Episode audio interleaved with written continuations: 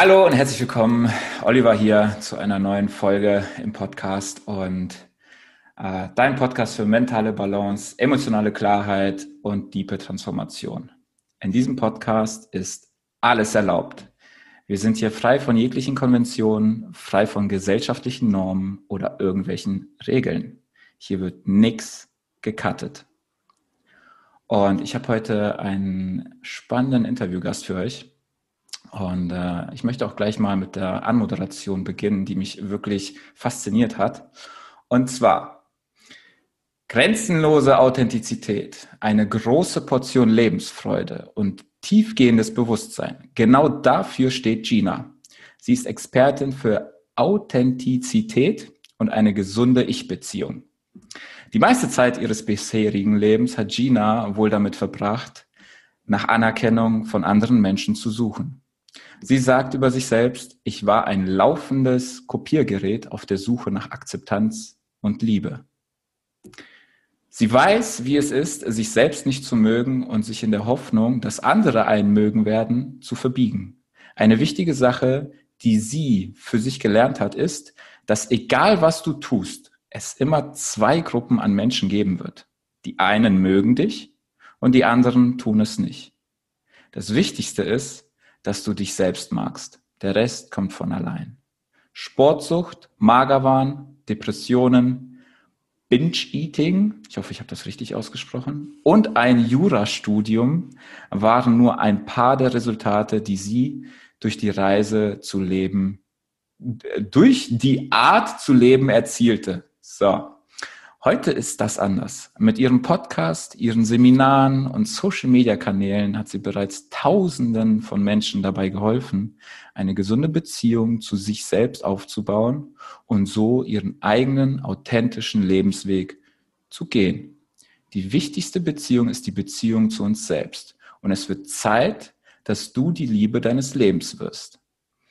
Und weil das Leben zu schön ist, um langweilig zu sein, fliegt sie zeitgleich als Flugbegleiterin für die Lufthansa durch die Welt und hat sich damit einen großen Traum erfüllt. Der nächste Traum auf ihrer Liste? Ein eigenes Buch schreiben und veröffentlichen. Genau daran arbeitet sie gerade.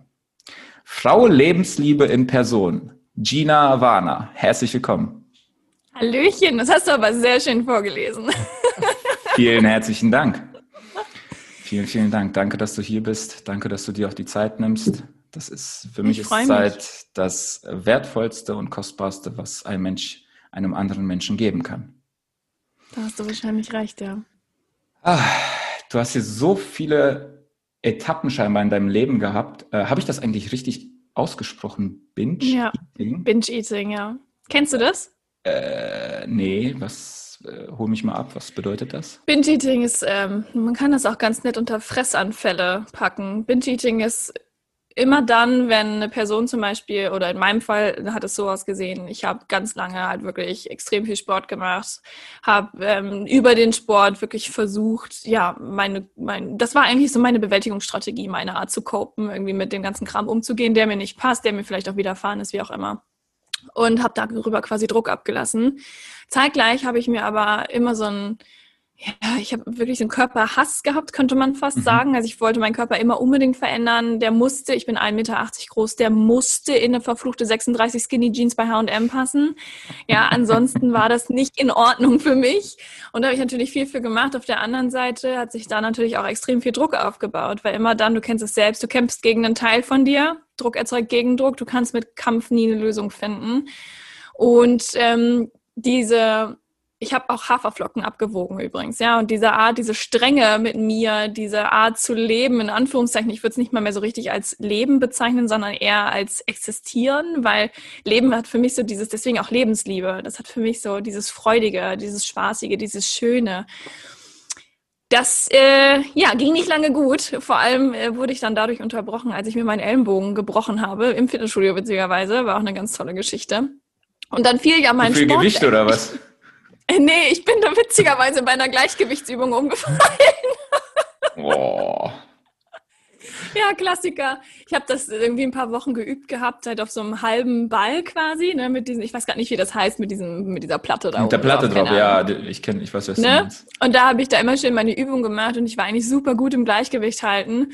Und den Tag war aber der Platz, an dem ich normalerweise geübt habe, war einfach weg, weil da jemand anders war. Und dann stand ich da mit meinem halben Ball und dachte, oh, scheiße, wo stellst du dich jetzt hin? Und ich musste aber das noch machen. Und weil ich ja so in diesem Zwangsmodus war, musste ich das noch machen.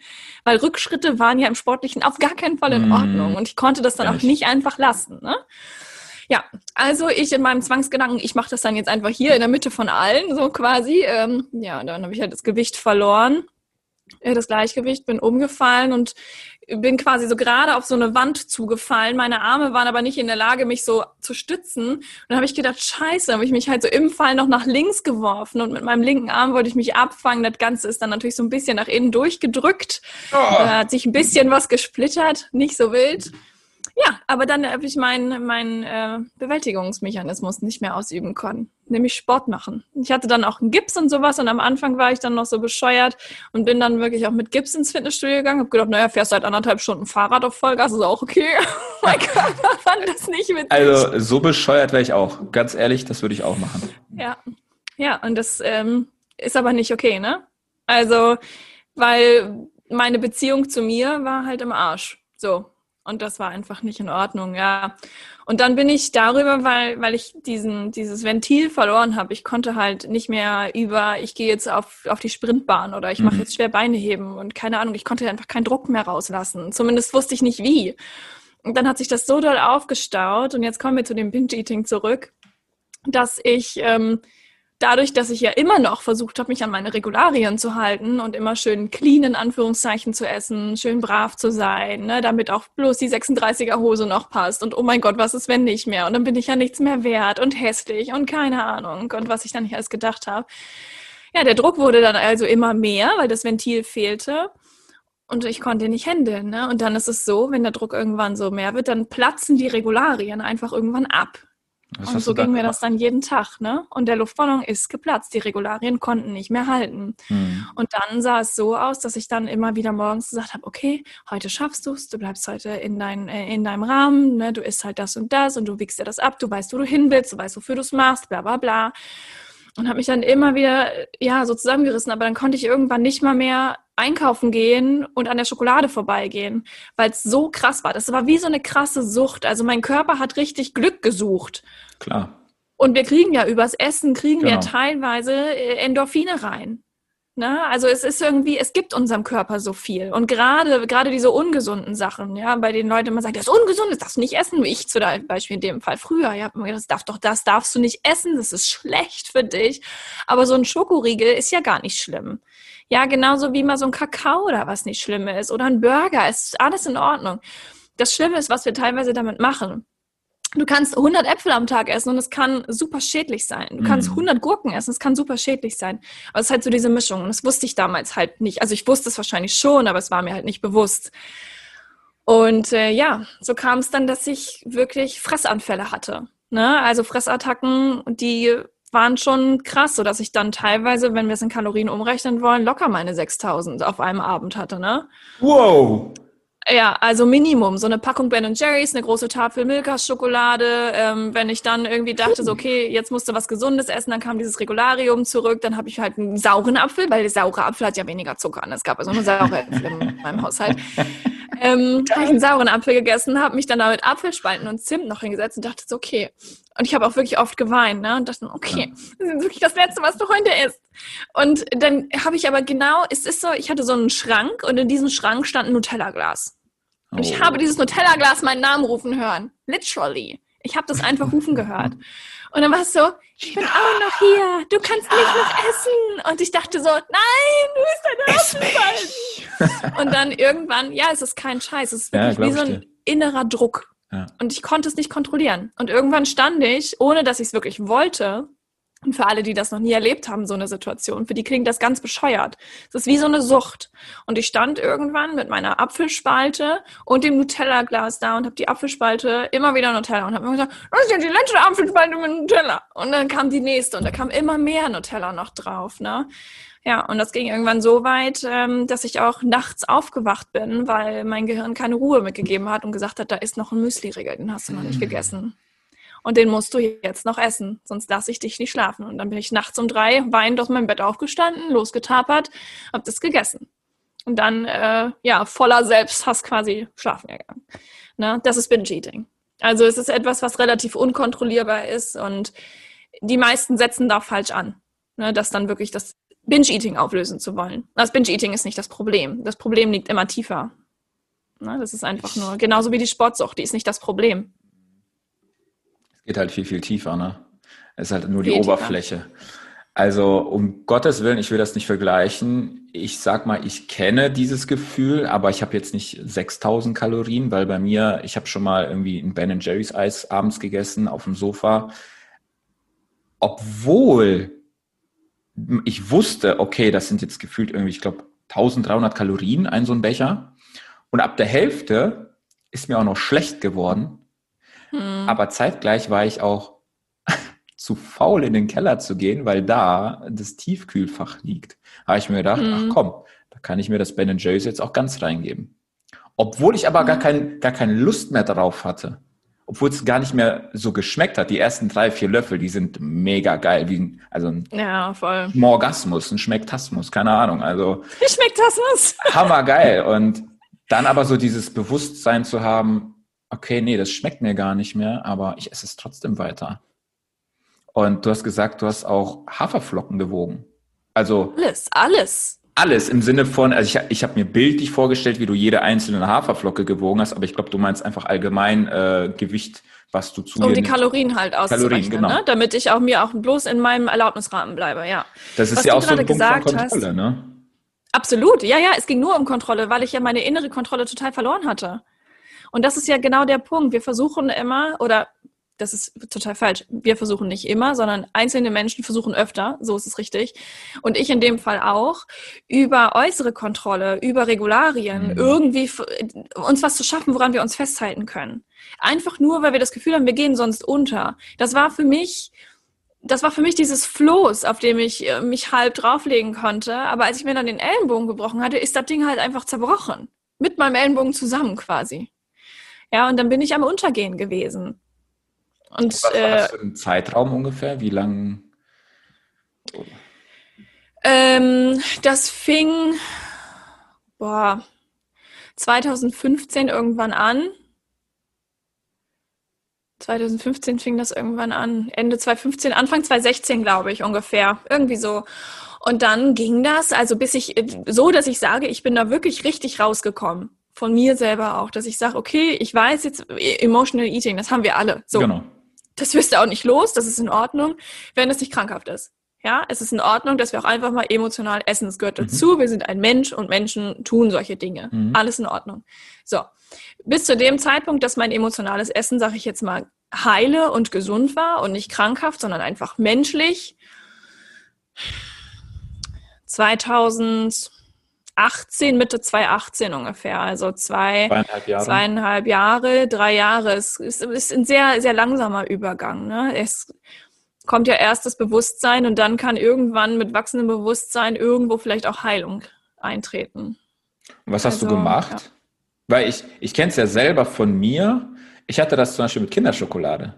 Ich habe das hm. irgendwann gehabt, das war für mich normal an der Kasse ein, ein, ein Kinderriegel speziell, also Kinderriegel, habe ich mir mal eingekauft. Und irgendwann hat mir aber einer nicht gereicht, weil den hatte ich irgendwie mit einem Atemzug drin gehabt. Und da habe ich mir immer zwei geholt. Und irgendwann hatten wir auch eine Packung zu Hause und ich konnte nicht aufhören. Ich ja. habe einen nach dem anderen gegessen. Und äh, dann habe ich halt, äh, ich persönlich für mich habe dann Coaching gemacht. Und äh, das Spannende ist, ich wollte halt nicht die Süßigkeit. Jetzt gehen wir wieder in die tiefere Ebene, sondern wenn wir zum Beispiel was Süßes essen, löst es ja das Glückshormon, das sogenannte Glückshormon Oxytocin aus. Und das dient ja für Nähe und Geborgenheit. Und ja. das habe ich als Kind bekommen von meinen Großeltern, um quasi still zu sein, um nicht, ich sag mal, aufzumucken und nicht zu schreien und keinen Blödsinn zu machen, habe ich, die haben mich halt, klar, nicht böse gemeint, aber die haben mich mit Schokolade stillgehalten. Und das hat mein System irgendwo noch verknüpft.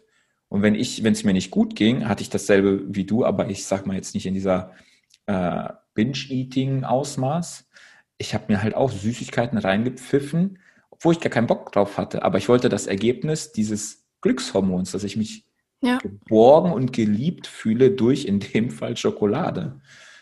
Ja. Das war halt äh, krass. Du hast gerade voll was Wichtiges gesagt und das war tatsächlich auch, ich glaube, das war der Schlüssel zum Ganzen. Ich habe irgendwann angefangen, meine Fragen zu verändern. Während mhm. ich am Anfang immer da stand und dachte, oh mein Gott, du musst aufhören, wie schaffst du es aufzuhören, bla bla bla, habe ich irgendwann mal angefangen, nicht mehr dagegen zu kämpfen, sondern ich habe mich ja so verlassen und allein gefühlt und so ach, auch fürchterlich ekelhaft. Also ich habe mich ja absolut verabscheut in diesen Momenten, ja. Und dann habe ich irgendwann gedacht, ey, ganz ehrlich, wie willst du denn da rauskommen, wenn du dich selber noch fertig machst und du weißt ganz genau, was passiert, wenn es dir nicht gut geht? Der zweite Fressflash kommt hinterher. Das heißt, es wird ja dann immer mehr. Je unwohler ich mich fühle, umso schlimmer wird es ja. Das ist etwas, was ich äh, bei mir dann einfach beobachtet hatte. Gut, dass es halt auch einfach menschliches Gesetz ist, das wusste ich bis dahin noch nicht.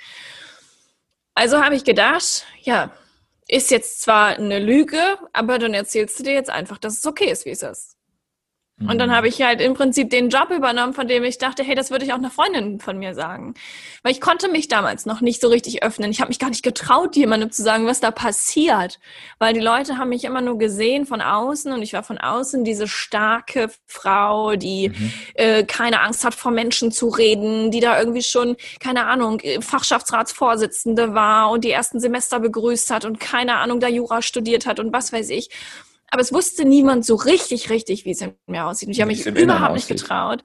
Ja, ich habe mich nicht getraut, das zu zeigen, weil ich dachte, Alter, die Leute denken, ich bin der Otto Warum nicht? Ja, genau. Warum hast du dich nicht getraut?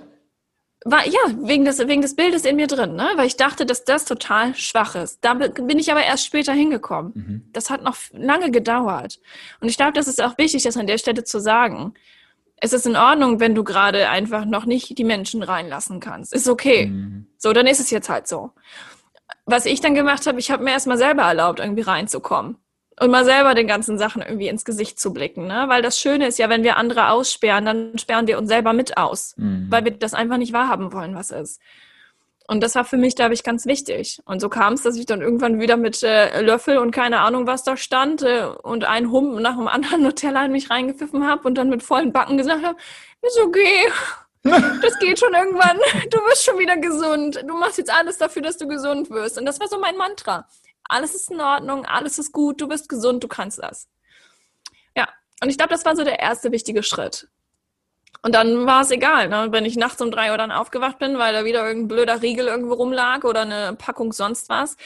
Bin ich halt aufgewacht und dachte, ist okay, alles ist gut, du kannst das, du bist gesund.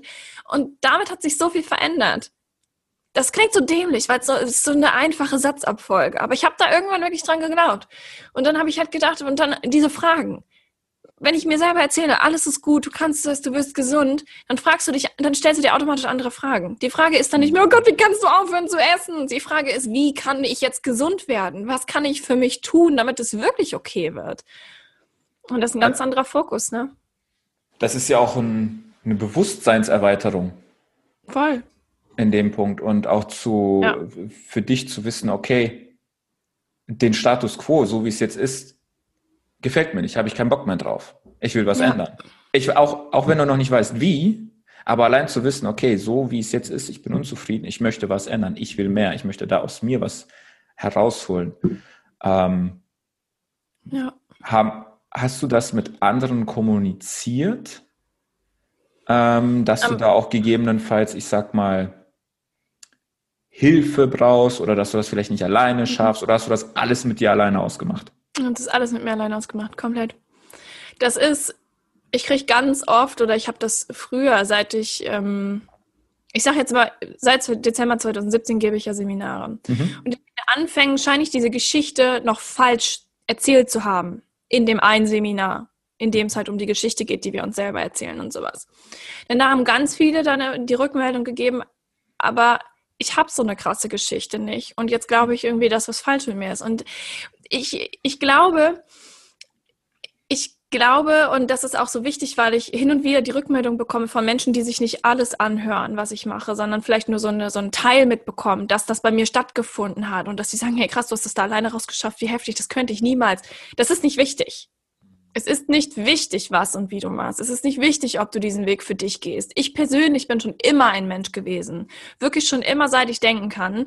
Ich habe die Sachen immer mit mir geklärt. Ich brauche einen Teil Input von außen und mhm. dieses Teil beleuchte ich dann in meinem Leben. Ich bin einfach so, von meiner, von meiner Charakteristik her. Das war schon als Kind so wenn Papa mir eine Aufgabe gegeben hat, keine Ahnung, der hat zum Beispiel, der hat mir mal äh, Verbote gegeben und hat gesagt, habe ich irgendwie Scheiße gebaut, ja. Hat er gesagt, ganz ehrlich, Gina, du hast Playstation-Verbot. Nee, was hat er gesagt? darfst kein Fernsehen gucken, raus darfst du nicht und an Computer darfst du auch nicht. Kenn ich, so. hatte ich auch. So, ja, ja. Das haben, haben die nicht oft gemacht, weil raus war für die selber eine Qual. Aber nun gut, haben sie schnell draus gelernt. Hast du den Spieß umgedreht, wa? ja, ja. Hallo, hallo, hallo. Jedenfalls bin ich dann irgendwann, weißt du, das ist dann so, ich arbeite mit den Dingen, die ich kriege. Und das war als Kind irgendwie schon so. Ich habe mir schon immer das geholt, was ich haben wollte. Weil ich irgendwie in meinem Zimmer gesessen habe, halt Langeweile geschoben, hatte keine Lust, irgendwie mit Autos zu spielen oder mit Barbies oder was ich da nicht alles hatte. Und habe dann gedacht, na, wäre eine Playstation. Ich gedacht, scheiße, die ist ja mit dem Fernseher verbunden, ich darf ja keinen Fernseh gucken. Und dann dachte ich, gucken, gucken, spielen. Hm, kein Gucken. Und dann bin ich halt runter zu meinem Papa, das hat er mir erzählt. Und dann stand ich da, stand ich da so im Türrahmen und guckte und habe gesagt, du Papa, hast du kurz, ich habe eine Frage. Der hat gesagt, ja, klar. Mein Vater ist ein sehr logischer Mensch übrigens. Und er hat gesagt, ja, klar, was hast du denn? Du hast ja das und das gesagt, ne? Hat er gesagt, ja, genau kein Fernseh gucken, kein dies, kein das. Ne? Ich sage, hm, aber jetzt habe ich eine Frage. Ist jetzt auch wichtig, weil ich will ja nicht das Verbot, äh, ich will ja keinen Ärger kriegen oder so, habe ich gesagt. Hat er gesagt, was ist denn die Frage? Du hast ja gesagt, ich darf keinen Fernseh gucken. Aber du hast nicht gesagt, ich darf keinen Playstation spielen. Aber die ist ja mit dem Fernseher verbunden. Wie ist denn das jetzt? Und dann hat er gesagt, du, du hast recht, das habe ich vergessen. Natürlich darfst du Playstation spielen, das habe ich nicht aufgezählt. Und das war das ist auch so was, das habe ich von meinem Papa gelernt. Die Ach, Dinge was? auch einfach zu hinterfragen. Ne? Er hat mich immer so behandelt. Er hat gesagt, du, wenn ich was vergesse, dann ist das meine Schuld. Aber wenn du intelligent genug bist, um das Rätsel für dich zu lösen und da für dich das Beste rauszuholen, dann ist das etwas, das ich dir nicht abgewöhnen will. Dann lerne ich besser daraus, dass ich es beim nächsten Mal nicht verkacke. So. Ne, Dass das er quasi im Nachgang es cleverer macht. ja, genau. Und jetzt mal auf das umgemünzt. Mhm. Nur weil ich zum Beispiel das für mich alles so mache und du diese Geschichte kennst, heißt das nicht, dass es für dich nicht einen anderen Weg gibt, den ich aber nicht gesehen habe. Oder mhm. den ich für mich einfach, ja, nicht, nicht gewählt habe. Das ist immer die Frage, was machst du mit der Situation? Ne? Und ich finde es zum Beispiel auch ganz stark, wenn Menschen sich Hilfe holen. Ich, ich konnte das ganz, ganz lange nicht und ich habe da immer noch Probleme mit. Jedes Mal, wenn, wenn es darum geht, ich hole mir Hilfe, dann kriege ich Schweißflecken bis nach Meppen, fange an zu zittern. Warum? Ist so eine Sache. das in dir? Ja, ist so eine Sache. Ja, ist so eine ist Sache. so eine Sache. Ist so eine Sache. Ja, was ist denn die Sache? Was ist die Sache? Was, was löst das denn bei dir aus? Weil ich kenne, ich, I know, I feel you zu 100 fucking 1000 Prozent, weil ich auch so ein fucking Einzelgänger bin und alles erstmal mit mir ausmache. Ja. Jahrelang, bevor ich dann überhaupt irgendwas in Aus, nach außen sage, hey, hör mal, äh, da könnte vielleicht irgendwas, äh, ich habe da ein Thema oder so. Mhm. Was hast du denn? Was, was, was ist es eine Art Angst? Äh, I don't know. Was war, was hält dich quasi davon ab? Also früher war es zum Beispiel, um da mal anzufangen, früher war es halt wirklich äh, dieser, dieser tiefsitzende Glaube in mir, dass ich das wirklich alles alleine schaffen muss. Und das kam auch einfach, glaube ich, mit aus einer Geschichte, die ich in meiner Vergangenheit erlebt habe. Mhm. Ja, ich war 14 oder 15, da habe ich meiner Mama das Leben retten müssen. So, mhm. ich sage jetzt müssen, weil mhm. ansonsten wäre Mutti halt tot, ne? So, mhm. wollen wir nicht. So. Mhm. Und ähm, ja, ich, ich musste das damals alleine machen, weil mein Papa halt, der war arbeiten und es gab nur mich und meine gerade sterbende Mama da. Ja, die hat Batteriesäure getrunken, die wollte nicht mehr leben und ich hatte diese große Aufgabe. Mhm. Und es hat so viel dieses, es konnte mir in dem Moment niemand was abnehmen. Was denn? Und danach habe ich halt immer gedacht, so, ja, okay, ich muss das irgendwie alleine machen. Das hat sich so eingebrannt. Auch als es dann darum ging, dass meine Eltern sich getrennt haben, kurz darauf, weil darauf basierte diese, diese ganze Sache, mhm. ja. Dass Papa sich trennen wollte. Und dann ging es darum, wurde ich gefragt, Gina, bei wem willst du leben? Und dann musste ich wieder eine Entscheidung treffen, der ich Ganz nicht gewachsen alleine. war. Ne, ganz alleine. Und dann habe ich gedacht, ja, ich will bei Papa leben, weil ich das nicht nochmal mitmachen will. Logik, ich bin mit Mama mitgezogen, weil ich dachte, mm. wenn ich nicht da bin, wer denn dann? Mm. Und so kam das, dass in mir drin immer dieses, ich muss stark sein, ich muss stark sein, ich muss stark sein. Und das Ganze kam halt auch noch mit. Und ähm, das ist, ja, das ist etwas, die Frau hat in dem Moment ihr Bestes getan und es mhm. ging ihr um die Patientin und das war meine Mama und das war richtig, das war richtig und wichtig, weil sonst wäre sie nicht mehr da. Mhm an dem Tag, an dem meine Mama sich umgebracht hätte, fast, ja, war ja kurz davor, habe ich dann natürlich auch den Rettungswagen gerufen und so. Und es war äh, eine Rettungssanitäterin, Ärztin, wie auch immer. Ich glaube, es war eine Notfallärztin sogar mit. Da schicken die ja schon mal ein bisschen mehr raus, wenn da jemand Batteriesäure trinkt. Mhm. Ähm, und ich habe halt irgendwann keine Aufgabe mehr gehabt an dem Tag. Heißt, die waren da und meine Aufgabe war weg. Mhm. Das war so das Einzige, woran ich mich halten konnte. Ich habe jetzt wen anzurufen und dann müssen die hereinkommen und dann, dann machen die alles und keine Ahnung. Und in dem Moment, wo die da waren und ich dann die letzten Dinge gebracht habe, die die brauchten, einen Eimer, falls sie sich übergibt, ein Glas Wasser, damit die die Säure langsam sterilisieren können, langsam, weil nicht zu schnell, sonst geht das nach hinten los. Ja, Dinge, die ich nicht wissen will, habe mhm. ich da mhm. gelernt an dem Tag. Und dann plötzlich gab es nichts mehr für mich zu tun. Nichts. Und wie hat sich das für dich dann, angefühlt in dem Moment? Ja, fürchterlich. Ich war 14, 15 Jahre alt. Ich habe übrigens, ich habe einen, einen Teil Blackout. Ich kann das Jahr nicht mehr greifen. Also es ist interessant mhm. zu wissen, dass mein Gehirn das Jahr blockiert. Weiß ich nicht mehr. Ich weiß halt alles, in jede kleine Sekunde des Tages, aber das Jahr, darauf kann ich nicht zugreifen. Ich könnte es zurückrechnen, aber so wichtig finde ich es dann auch nicht. Mhm. Ähm, das war ganz schrecklich. Und das hat die, das hat die Ärztin mitbekommen, weil bei uns ist unten alles offen. Ne? Meine Mama saß auf dem Sofa, um sie herum waren drei Leute, die da irgendwie geguckt haben, dass das halbwegs alles funktioniert. Ähm, und ich habe mich dann irgendwie im Esszimmer auf den Tisch gesetzt und bin kreidebleich geworden. Da hast du halt mir zusehen können, wie die Farbe. Ich habe angefangen zu zittern und es war ganz schlimm. Also es ist ganz, ganz schlimm. Und die Ärztin hat das mitbekommen und die hat eine Sache zu mir gesagt. Und ich glaube, das hat das irgendwie noch so ein, das war in dem Moment war das richtig wichtig. Mhm. Und die hat gesagt, ich weiß, es ist gerade richtig schlimm, aber jetzt musst du kurz stark sein. Und diesen Satz habe ich mitgenommen. Der hat sich Komplett. eingebrannt. Ja, weil ich dachte dann immer, ich weiß, es ist gerade richtig schlimm, aber jetzt muss ich stark sein. So, jetzt muss ich das schaffen, in dem Moment. Und das hat sich so mitgenommen. Und das war ganz verrückt. Und ich versuche immer noch, das abzulegen. Was in Ordnung ist. Voll in Ordnung, dass es so ist. Aber es ist halt da. Ja, es, ist halt ein, es ist zum ein genau. Teil von dir geworden, quasi. Genau, ja. Ne, und das kam dann immer wieder, vor allem weil das ja auch noch so gefestigt wurde. Ich bin dann mit Mama mitgezogen, war mit ihr allein. Dann bin ich irgendwann von der Schule, wir sind in den Ort gezogen, in dem ich auch zur Schule gegangen bin, bin ich nach Hause gegangen mit Freunden. In den ersten Wochen fuhr ein Krankenwagen an uns vorbei. Ich habe Schnappatmung gekriegt in dem Moment. Flashback. Weil ich dachte, es ist irgendwas. Ja, voll, aber oberste Kanone. Habe ich eine Mama natürlich angerufen, geht die dran? Mhm. Da habe ich gedacht, wie kann ich nicht dran gehen? Die ist doch, die ist doch verletzt oder was? Keine Ahnung. Sie sagt, hi, was ist denn? Hast du nicht Schule aus? Sag ich, doch, ich bin auf dem Weg. Ich äh, wollte nur fragen, was es zu essen gibt. Sagt die Gina, ich habe den Krankenwagen auch gehört, bis gleich. Und ich so, oh, aber aufgelegt. Ja, aber diese Momente. Okay. Ich habe halt immer gedacht, ich muss ja stark sein. Mhm. Ne? Weil irgendwie, ich hatte niemanden um mich herum, der mich dann vielleicht gehalten hat. Und ich glaube, das ist auch dieses, dass ich ähm, so da reingewachsen bin in diese Rolle. Ich brauche niemanden, ich kann das hier, das Leben kriegt mhm. mich nicht unter. Irgendwann war das ja auch so mein Defense-Mode, ja, diese ja, Abwehrhaltung. So, Leben, du kannst mir geben, was du willst. Jetzt ich pack alles. So ja, genau. alles, du kleiner jetzt, Spast, ja. Jetzt erst recht. So, genau. Ne? Und das, so hat sich das bei mir umgeschlagen, in diese extreme Härte. Mhm. Ne? Und dementsprechend hatte ich Angst, es abzulegen, weil das war ja alles, woran ich mich die letzten Jahre festgehalten hatte. Ja, und äh, so gehe ich Schritt für Schritt meinen Weg, ne? Das auch wieder abzulegen. Danke auch für dein Vertrauen, dass du das erwähnst, ähm, weil das sind ja jetzt nicht mal irgendwie kleine Stories mal so nebenbei, die du halt erlebt hast, sondern es ist halt prägend gewesen. Und ja, auch voll. dieses Ich muss stark sein. Du hast ja quasi in dem Moment, ich sag mal, dir wurde diese Rolle gegeben oder du hast sie dir angenommen.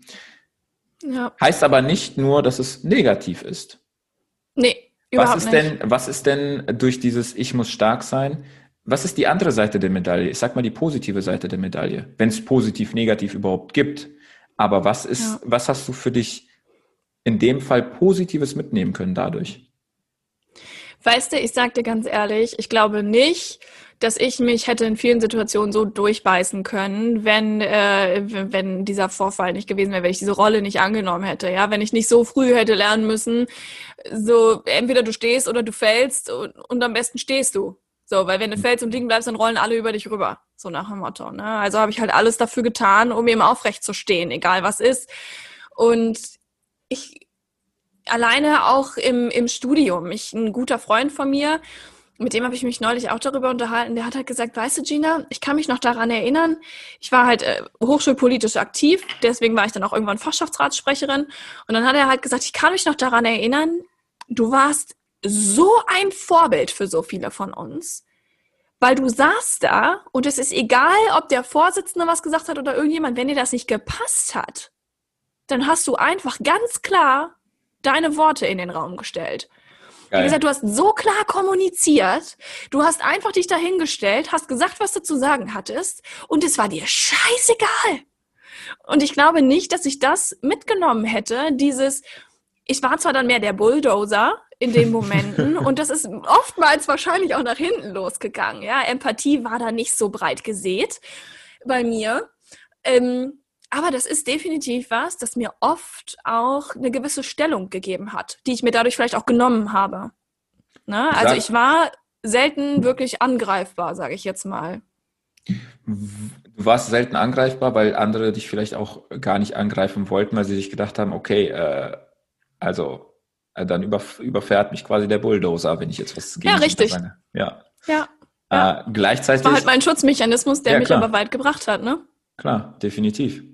Gleichzeitig spannend zu sehen, dass quasi aus äh, Erfahrungen, ich habe das auch in letzter Zeit immer so, so wie so Erinnerungen, so was mir früher passiert ist in meiner Kindheit, hm. wo, wo ich gefühlt mein Leben lang es verurteilt habe und gesagt habe, warum ich, warum ist mir das passiert, um mittlerweile zu merken, krass, wenn mir das damals nicht passiert wäre, hätte ich heutzutage, äh, keine Ahnung, nicht die Energie dazu zum Beispiel.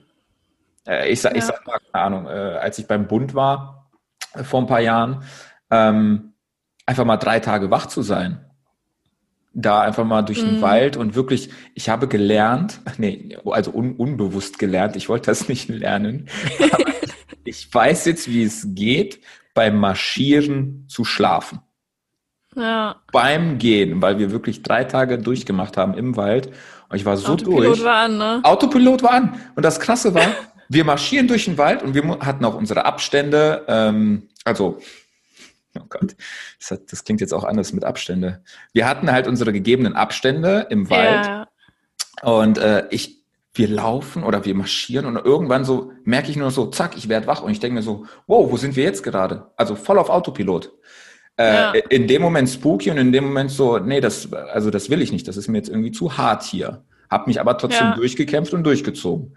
Ähm, Mittlerweile, ich sag mal, in der Eventbranche, wo ich ja auch tätig war oder bin, ähm, drei Tage wach sein hat mir die Fähigkeit gegeben, zum Beispiel morgens um sieben aufzustehen, äh, bis am nächsten Morgen um neun die Veranstaltung laufen zu lassen, also komplett durchgemacht die Nacht. Und dann wieder um zehn, eine Stunde Pause, um zehn wieder den nächsten Tag, den dritten von insgesamt vier Tagen, bis morgens um fünf durchzuziehen. Und das das habe ich zum Beispiel auch der Bundeswehr zu verdanken. Ja. Und da auch wirklich zu, zu, zu realisieren, okay, was uns passiert oder was wir für Erfahrungen gemacht haben.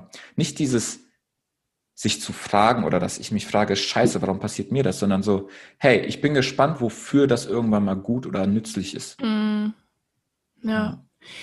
Also ich glaube, ich glaube auch, dass egal was es ist, dass wir letzten Endes natürlich unsere Lektion daraus mitnehmen können. Und die mhm. Frage ist halt immer, welche. Mhm. Ich habe meine Lektion zum Beispiel einfach geändert, weil ich dachte, nee, das, was ich da mitgenommen habe, das ist nicht das, was ich daraus mitnehmen wollte. Ich denke, egal was für ein Schrott uns passiert, wir, wir nehmen immer davon was mit. Und Mhm. entweder das passiert halt auf Autopilot. Und so habe ich auf Autopilot zum Beispiel mitgenommen, ähm, menschliche Beziehungen sind gefährlich. Mhm. Weil das, was da passiert ist, hat mir Schmerz zugefügt. Das, was zwischen meinen Eltern passiert ist, daraufhin wollte meine Mama sich ja umbringen, weil sie es nicht mehr ertragen hat. Ähm, und habe ich gedacht, okay, menschliche Beziehungen sind super gefährlich. Also, was habe ich daraus gemacht? Ich habe mich abgeschottet, Mauern aufgebaut. Was ich auch dachte, da, wenn das Schwäche ist, kannst du nicht schwach sein. Was habe ich Mhm. gemacht? Stärke aufgebaut, ja. Letzten Endes habe ich aber eine ganz andere Lektion jetzt daraus mitnehmen können. Und das ist das, was du auch schon so toll in der von mir geschriebenen Anmoderation vorgelesen hast. Die ist geil. Die wichtigste also. Beziehung, die wir führen, ist die zu uns selbst. Ja. So, das ist das Wichtigste. Und das hat sich durch mein ganzes Leben danach gezogen, weil ich es halt so spät erst gerafft habe. Ich habe so spät das verstanden, dass es. Ist das nicht egoistisch? Die Beziehung zu uns selbst, wenn du in einer Beziehung mit jemand anderem bist? Ja, total. Nee, ist es nämlich eben nicht. Weil das Schöne ist ja, ich stelle mir immer vor, dass wir so Fässchen in uns drin haben. Mhm. So, und ich habe zum Beispiel, das, das wichtigste Fass, das wir haben, ist einfach das Liebesfass, Mhm. sage ich jetzt mal. So, und jetzt gibt es ja vielleicht das Phänomen, das hat mich auch sehr oft begleitet, dass wir immer Liebe von außen brauchen und wie so ein kleiner Waschlappen immer alles aufsaugen, was uns an Liebe gegeben wird. Aber der Waschlappen trocknet auch irgendwann aus oder es tritt Mhm. jemand drauf und dann ist die ganze Liebe wieder raus. So, und jetzt stellen wir uns das Ganze mal als so ein Fass vor. Ja, wir gehen irgendwie durch die Gegend und dann äh, haben wir eine gute Freundin, einen guten Freund, die Person gibt uns Liebe und das fließt ja in unser Fass. So, wenn wir eine Beziehung haben, die Person gibt uns Liebe, es fließt ins Fass von den Eltern, keine Ahnung, manchmal auch ein bisschen von uns selbst, aber nicht so viel, ne? ist ja immer auch immer schwierig, ne? Mhm. Ähm, äh, Scherz gemeint, ne? Wissen Ja, ja. wir hoffentlich alle. So, und theoretisch müsste das Fass ja irgendwann voll sein, richtig? Theoretisch. Theoretisch schon. Aber was ist denn, wenn das Fass keinen Boden hat? Dann fließt einfach alles durch. Das Durch. heißt, wir können, wir kommen nie in dieses Gefühl, ich bin wirklich geliebt, ich bin da in der Fülle. Ich Mhm. brauche niemanden mehr, der mir wirklich jeden Tag, jede Sekunde sagt und zeigt, dass ich geliebt bin. Ich weiß das. Und dieses Wissen hat nichts mit Logik zu tun. Du musst also dazu, dazu Es hat beitragen mehr was mit Glauben zu tun. Ja, es ist einfach wirklich dieses Gefühl im Inneren. Mhm.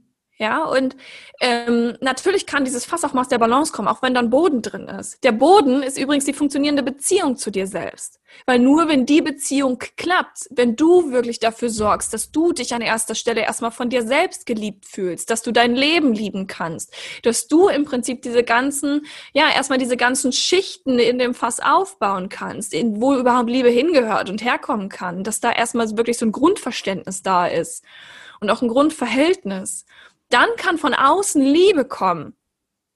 Und die bleibt dann in dem Fass.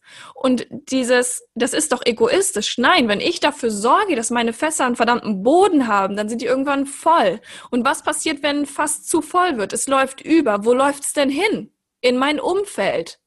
Wenn ich also Mhm. sowieso schon Fass mit einem Boden habe und da so viel Liebe reinkommt von mir, von meinem Leben, von diesem Mhm. tollen Gefühl, das mich umgibt, von meinen Mitmenschen und das nicht durchläuft, sondern es wird gespeichert. Es kommt ja immer mehr. Die Mhm. Menschen zeigen uns ja jeden Tag, dass sie uns lieben. Und wir zeigen uns bestenfalls auch jeden Tag, wie sehr wir uns lieben. Dann kann ich es abgeben. Dann bin ich in Fülle und kann immer noch was zu anderen Liebesfässern dazugeben.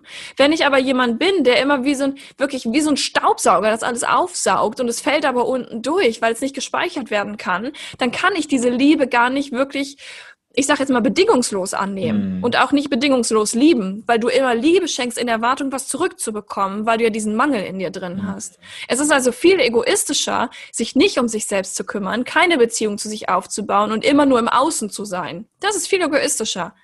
Weil andere Menschen davon halt lernen, so, oh ja, krass, äh, auch gerade Kinder, ne? Es ist ja auch bei viel, viel ist es ja auch bei Eltern, so, hey, ich gebe alles, alles, alles, ich nehme nichts, nichts, nichts. So war meine Mama auch immer. Und ich habe mir immer gewünscht, dass, dass sie sich auch was nimmt, dass sie mir zeigt, wie es funktioniert. Ich habe mir immer gewünscht, irgendwie so eine Mama zu haben, von der ich das lernen kann. Aber ich konnte es halt nie lernen. Nicht, nicht von ihr. Das war scheinbar nicht ihre Aufgabe. So. Mhm. Ne?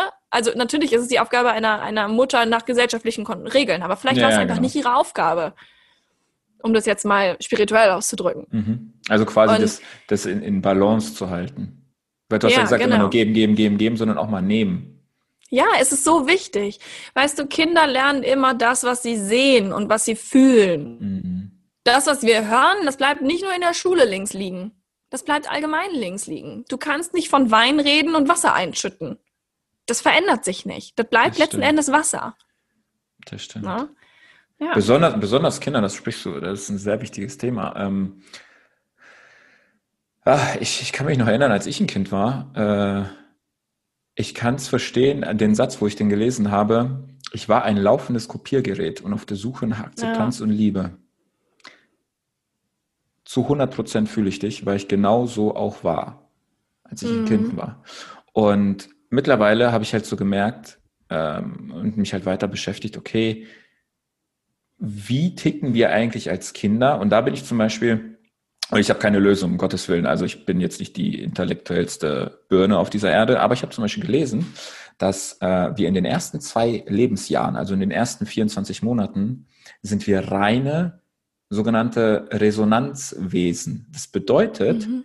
wir nehmen einfach nur auf und saugen, saugen, saugen, was wir mit unseren Sinneskanälen, also sehen, hören, fühlen, wahrnehmen. Und erst ab mhm. dem vollendeten zweiten Lebensjahr, also ab dem dritten Lebensjahr, äh, beginnt sich ein Ich, ein Selbst zu entwickeln. Deswegen, das, das war für mich so, wow, krass. Also wenn ich, falls ich irgendwann mal Kinder haben sollte, ähm, ja, ich werde da schon echt ein bisschen vorsichtiger damit sein. Jetzt nicht dieses oh, wie im Porzellanladen sein, sondern wirklich einfach darauf achten, weil die wirklich in den ersten zwei Jahren ungefiltert dich kopieren können. Mm, das machen Kinder aber nicht nur in den ersten zwei Jahren, witzigerweise.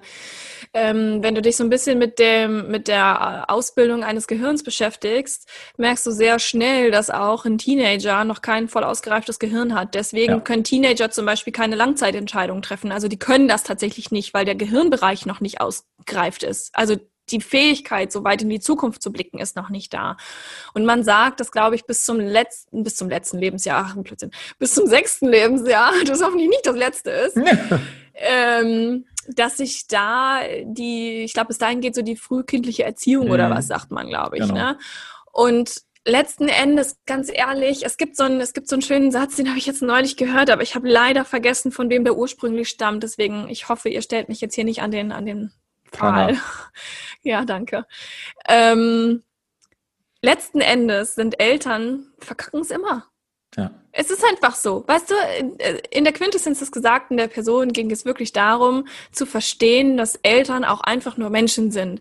Wenn du also jetzt hier als Hörer oder Hörerin, wenn du ein Kind hast, dann ist es wirklich das Wichtigste, glaube ich, das Kind auch einfach anzunehmen ja. und auch selber zum Beispiel auch deine Fehler mitzuteilen. Ich glaube, das sind so Dinge, die super wichtig sind. Ich sag's nochmal, mein Vater, der hat, der hat zwar viele Fehler von sich auch vielleicht nicht gesehen und der hat auch super viel in Anführungszeichen falsch gemacht und meine Eltern haben auch viel dazu beigetragen, weil Eltern halt immer viel dazu beitragen. es ist nun mal so. Ja, es gibt keine Eltern, die nicht irgendwas in ihrem Kind in Anführungszeichen verhunzen. Das liegt ja. einfach daran, dass es keine perfekten Menschen gibt und das ist in Ordnung. Wir alle kriegen unser Päckchen mit. Ich glaube, das Wichtigste ist wirklich, vielleicht auch so ein bisschen, und da nehme ich mir meinen Vater als Vorbild. Dieses, ah oh, nee, krass, das habe ich tatsächlich vergessen, aber gut, dass du es gesehen hast. Ja, natürlich darfst du das. Mit dieser blöden Playstation. Das ist so ein kleiner Moment. Das, das ist so ein kleiner Moment. Und der hat sich wahrscheinlich so oft in meinem Leben wiederholt, dass ich einfach gelernt habe, dass wir, die Lektion, die ich daraus mitgenommen hatte, war, dass ich nach Lösungen suchen darf. Einfach clever Egal, sein. was es ist. Ja, einfach genau, clever sein. Genau Irgendwas hinhören und dann so gucken, okay, wo ist mein Schlupfloch? Weil eine Lösung ja. gibt immer. Ja, ob ich wohl deswegen angefangen habe, Jura zu studieren, frage ich mich gerade in dem Moment, weiß ich nicht. Geil. ja. So wertvoll, weil woher sollten die, unsere Eltern es auch wissen? Ja. Waren vorher noch nicht Eltern. Selbst, ja, aber ich bin ja das äh, jüngere Geschwisterchen, also dann könnten sie es doch besser machen, so. Nee. Ja wo, was heißt besser? Die haben es auf ihre Art und Weise das Bestmögliche gegeben. Punkt. Ja, ja. Da auch nicht jetzt ja, ich glaube, verurteilen. Ja, das ist so schön, dass du es gerade noch sagst. Ja, ich wollte es auch gerade sagen. Ich glaube wirklich, dass, und das ist etwas, das nervt mich in dem Bereich der in Anführungszeichen Persönlichkeitsentwicklung. Ich finde diesen Begriff mittlerweile schon fast eine Beleidigung. Jetzt bin ich gespannt. Ähm, es nervt mich, dass ständig gesagt wird, ja, äh, guck doch mal in deiner Vergangenheit und so. Und es stimmt, ja, guck in deine Vergangenheit. Aber es wird dann so oft kommt dieser Satz, ja, ich bin so, weil. So, nee, du bist nicht so, weil, darum geht's nicht. Es ist scheißegal, warum du so bist, wie du bist. Es ist in Ordnung, dass du jetzt entscheidest, dass du das vielleicht nicht mehr sein möchtest und dann fängst du an, jetzt ab der Entscheidung jemand anders zu werden. Weil das ist ja genau das, was wir machen können. Und es geht mir so auf den Sack, dass so viele da draußen einfach immer sagen, so, ja, die, die nehmen quasi diese Kiste der Verantwortung, schreiben da dick Schuld drauf und geben die weg. So. Und das ist das, abgeben. was ich so oft sehe. Ja, genau. Was machst du denn, wenn du deine Verantwortungskiste abgibst? Du gibst alle Antworten ab. Es ist so einfach zu sagen, ja, meine Eltern haben damals das und das. Ja, supi, meine auch. Scheiße. Genau. Ist und viele nutzen das auch als Ausrede einfach. Ja, richtig. Weil, nee, es ist in Ordnung, also ich muss mich ja nicht verändern. Ich muss ja jetzt dann auch keine Verantwortung tragen, weil mir vor x Jahren Y passiert ist. Also, nö, also ich bin so programmiert, ähm, da kann ich jetzt auch nichts ändern. Das ist schon, ich ja. sag mal, die Verpisser-Nummer. Ja, und auf der anderen Seite, was ich zum Beispiel auch sehe, was mich noch mehr ankotzt, wenn ich das hier mal so sagen darf. Ja, auf hau raus. Also. Rage Mode on. Auf jeden Fall. Gina on fire. Gib ihm. Auf der anderen Seite sehe ich es halt auch, dass dann so viele kommen und ich bin also selber auch in diese Falle getappt, was total mhm. dämlich ist, weil das wieder nur eine weitere Opfergeschichte ist. Ich bin dankbar, dass meine Mama sich damals umbringen wollte, weil ich daraus total viel lerne. Auf der Entschuldigung? Mhm. Nein, du musst dafür auch nicht dankbar sein. So, nein, es, du kannst dich dann total drüber aufregen. Du kannst sagen, so eine Scheiße, was da damals passiert ist, werde ich nie vergessen. So finde ich total scheiße. Aber ich mache da jetzt irgendwas mit. So, ich, ich weiß, ich, diesen Schmerz, es hat nichts damit zu tun, das ist vielleicht nochmal wichtig zu erwähnen unabhängig von der Sache, die mhm. da passiert ist und wie du das betrachtest, kannst du einen Schmerz in dir drin haben. Und es geht nicht darum, diesen Schmerz runterzuschlucken und zu sagen, so ja, okay, den hat jeder, stell dich nicht so an. Darum geht's nicht. Nee. Du darfst diesen Schmerz fühlen, aber du musst dir nicht so eine Opfergeschichte erzählen. Und du musst auch deine Eltern nicht zu einem Opfer deiner eigenen Geschichte machen. Richtig. Na, diesen Schmerz einfach unabhängig davon zu betrachten, auch das ist mega, mega wichtig, weil das auch einfach mit der Schüsse ist zu einer funktionierenden Beziehung. Das zu einem ja selbst, auch, in Anführungszeichen. Ne? Das ist ja auch also dieses, boah, ich kenne es ja selber, ich habe es ja selber gesagt oder ich habe es auch gedacht, so, ja, komm, stell dich doch jetzt nicht so an, wenn mir jemand, ich sag mal, sein, ich nenne es mal Leid oder sein, sein, sein Päckchen mitgeteilt hat oder was ihm Schlimmes ja. widerfahren ist, so dieses, ach komm, stell dich nicht so an. Ähm, mittlerweile, ähm, es tut mir nicht leid, aber ich würde das nicht nochmal so erwähnen oder nochmal so drauf antworten, weil das ist ein, für mich ein bagatellisieren. Ein so, hm. hey, ist doch nicht so schlimm, mein Gott, hat, haben doch schon andere auch erlebt. Nennt Komm. man übrigens Toxic Positivity. Ah, okay. Hm. Wieder was dazugelernt. Toxic Positivity. Ja, weil dieses, mhm. okay, was, was, was, was empfindet denn dann mein Gegenüber, dem die Scheiße passiert ist, so, ja, okay, mir ist Scheiße passiert, aber scheinbar, äh, ja, ist es wohl ist nicht, nicht, wert wichtig, ne? oder nicht wichtig. Mhm. Und das finde ich auch sehr, sehr, sehr gefährlich, Voll. Ähm, einfach hinhören und akzeptieren und einfach auch mal den Schmerz des anderen fühlen. Und auch was du gesagt hast, so, so wichtig, weil mich fuckt's maximal ab ähm, mit dem Thema Dankbarkeit. Klar, auf eine Art und Weise, du, also es wird ja so gepredigt, sei dankbar dafür, dass deine Mutter das damals gemacht hat, weil dadurch hast du X und Y für dich mitgenommen. Aber du darfst nicht verärgert sein oder wütend oder sonstiges. Du musst dankbar sein. Ja, du nee, darfst, Bullshit, sei wütend genau, und zwar genau, richtig. Genau, du darfst dankbar sein, wenn du es wirklich spürst. Wenn du aber Wut und Ärger spürst, so fuck, Alter, lass es raus. Ja. Weil, nein, Ärger wird ja, Ärger ist nicht gut. Ärger ist zerstörerisch. Nein, Ärger ist auch befreiend. Punkt. Ja, richtig. Es wird nur von der ich Gesellschaft glaube, negativ quasi da präsentiert. Wut, ja. Ärger, auch in Filmen und alles, das ist alles negativ. Aber das ist so eine Befreiung, wenn du einfach mal deinen Ärger freien Lauf lässt. Deswegen darfst ja. du auch, und das ist auch wieder dieses, darfst du nur dankbar oder nur verärgert sein oder kannst du auch beides sein? Also wer, wer entscheidet das? das? das? Wer entscheidet ja. das? Ja, richtig. Du entscheidest, weißt du? so wie du dich fühlst. Punkt. Ja, richtig, richtig. Und das ist so schön, weil, und das ist auch ein Teil, den ich zum Beispiel, das hatte ich jetzt neulich auch in, in, meinem, in meinem Seminar, ja, da haben meine Teilnehmerinnen, dann habe ich gefragt, okay, Leute, wir haben einmal ein extra Seminar zum Thema Angst, Und dann haben wir ein Seminar, wo wir die anderen Emotionen gebündelt behandeln. Und aller Erfahrung nach ist Wut die Emotion, bei denen klemmt richtig im Oh, System. ja. Aber so Oh, richtig. ja. Gerade weil bei mir sind es ja meistens Frauen in den Ja. Seminaren. Ne? Ich bin Und ich bin ja die. Wut in. Person. So, ich bin ja Mhm. wirklich die Wut in Person. Ich kann ja so richtig, also pff, gib ihm, ne? Ja, geil. Ja. Was aber viele verwechseln, ist, dass Wut nicht Aggression bedeutet, Mhm, Aggressivität genau. nach außen. Das ist was ganz anderes. Das ist eine Form der Umsetzung von Wut. Das ist aber nicht die Emotion selber. Nee. Komplett andere Emotionen. Wut kann irgendwann zu Aggression werden, wenn du Wut ständig die Tür vor der Nase zuschlägst. Dann hämmert die dann nämlich irgendwann durch. Das Interessante ist, dass das aber die Angst auch macht. Du kannst auch ängstlich aggressiv sein, du kannst auch traurig Richtig. aggressiv sein. Es hat nichts mit der, mit der Emotion selber zu tun. Richtig. Und ich finde es immer so wichtig, das Buch von äh, über, über Mahatma Gandhi, von Arun Gandhi geschrieben, heißt Wut ist ein Geschenk. Mhm. Mahatma Gandhi war einer der wütendsten Menschen auf unserem Planeten. Und der Das- ist das quasi über den. Teppich geschwebt. Da müssen wir Ja. jetzt auch mal drüber reden, ne? Ja. Weil Wut einfach ein Katalysator ist. Und es ist Ja. so in Ordnung, auch einfach wütend zu sein. Hab deine Wutthemen, geh damit raus. Ganz ehrlich, wenn ich nicht wütend gewesen wäre, dann hätte ich die Hälfte der Dinge, die ich gemacht habe, nicht hätten machen können. Es ist Weil ich irgendwann Antrieb. einfach voll ist, ja, ja, ja. Mega. Ich bin Ja. super wütend, wenn ich Leute sehe, die ständig rummimosen und sagen, ja, ich bin so ein schlechter Mensch. Ich will die dann immer schütteln und sagen, na, wach auf. Bist du nicht? Und jetzt zieh mal den Korken aus dem Arsch und geh mal los. Ich kenne das, So, ich kenne das absolut. Weil es bei mir ist auch, Ja. auch Wut so meine, ich sag mal, ach, keine Ahnung, Primäremotion oder so, aber meine Antriebsemotion. Auch wenn ich Ja, zum Beispiel ins voll. Fitnessstudio gehe, also ging, aktuell geht's ja nicht. Aber als ich im Fitnessstudio war, das ist, Wut ist für mich ein Katalysator, wo ich dann wirklich, Mhm. wenn ich, wenn ich in die Wut hineingehe und das hat, Wut hat auch nichts mit Selbstzerstörung zu tun, ne? Mm-mm. Absolut Gar nicht. nicht. Genauso wie du auch gesagt hast, nichts mit Aggression. Du musst jetzt nicht, ich sag mal, wenn du äh, irgendein Pumper bist oder ein, keine Ahnung, Pumper-Girl oder so, ins Studio gehen und dann voll wie so auf, auf keine Ahnung, voll ag aggro durch das Gym gehen. Nein, das hat damit Ja. 0,0 zu tun. Wut ist eine antreibende Energie. Und die Ja. meisten Menschen, die waren ja auch nicht, also irgendwelche Bekannten wie zum Beispiel Mahatma Gandhi, also fucking Mahatma Gandhi wird nach außen immer als einer der friedvollsten Kämpfer äh, dahingestellt, aber er war auch einer der wütendsten.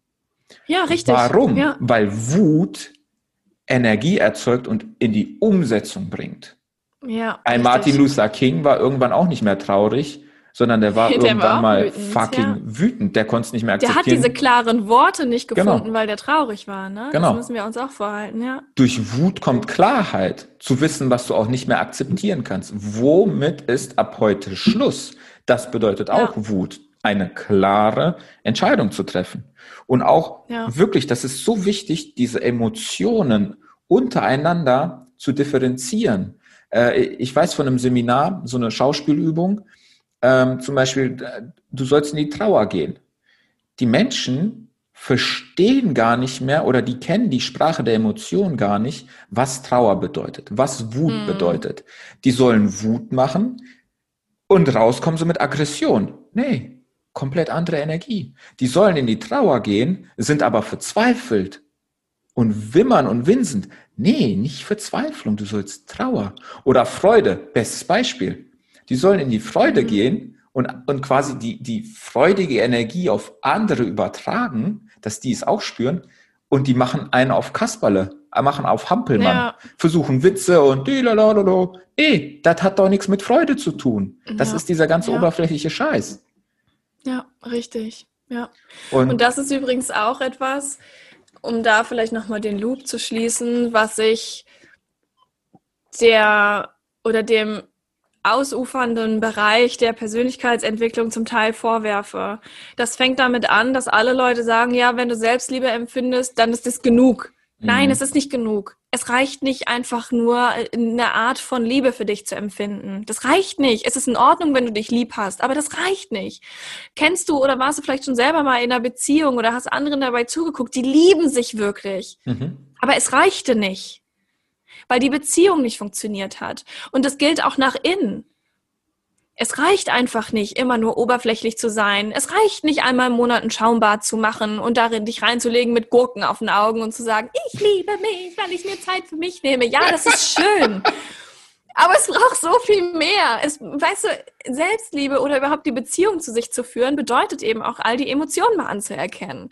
Sei wütend, wenn du wütend bist. Mein Gott, was soll denn passieren? Letzten Endes ist es doch so, so, brr, Himmel, Herrgott, warte, so viel leichter Knoten in der Zunge gehabt. auch wirklich richtig wütend zu sein, wenn wir keine Angst davor haben aggressiv ja. zu werden oder so. Es ist so viel schöner zu erkennen, boah, das macht mich gerade richtig wütend. Und dann zu sagen, und jetzt mache ich irgendwas daraus, weil ich diesen Firlefanz hier nicht mehr akzeptiere. Absolut. Es ist absolut in Ordnung und dann kommst du eben auch in die Umsetzung. Und ich sehe so, so viele, die ihr Leben angucken und sagen, oh, es ist jetzt irgendwie alles doof gelaufen und ich habe auch Probleme mit mir selber und die werden dann immer leise und immer wimmernder. Mm. Und dann, weißt du, dann hau ich irgendwann mal auf den Tisch und sag, Alter, ich habe die Faxen dicke jetzt. Ich will, dass du jetzt mal klar und deutlich bist. Mm. Was ist der Scheiß, den du nicht akzeptierst? Und dann werden wir jetzt mal gemeinsam wütend und machen da jetzt Wut, mal einen Schlussstrich. Wut ist auch so ein Ding, ähm, das wird ja nicht, an, also nicht anerkannt. Du darfst ja als Kind auch nicht wütend sein. Da wirst du immer runterreguliert. Oh, fürchterlich. Also ja. ich, ich kenne es von mir, ich wurde immer, ich hatte immer so viel Energy gehabt als Kind. Äh, gut, äh, ich war immer ein bisschen größer, ein bisschen breiter, dicker. Ich hatte immer Energy, ich musste sie immer rauslassen. Ähm, mhm. Und ich, ich durfte es aber irgendwann nicht mehr, weil ich halt äh, runterreguliert worden bin. Weil Wut ist ja auch nicht gut.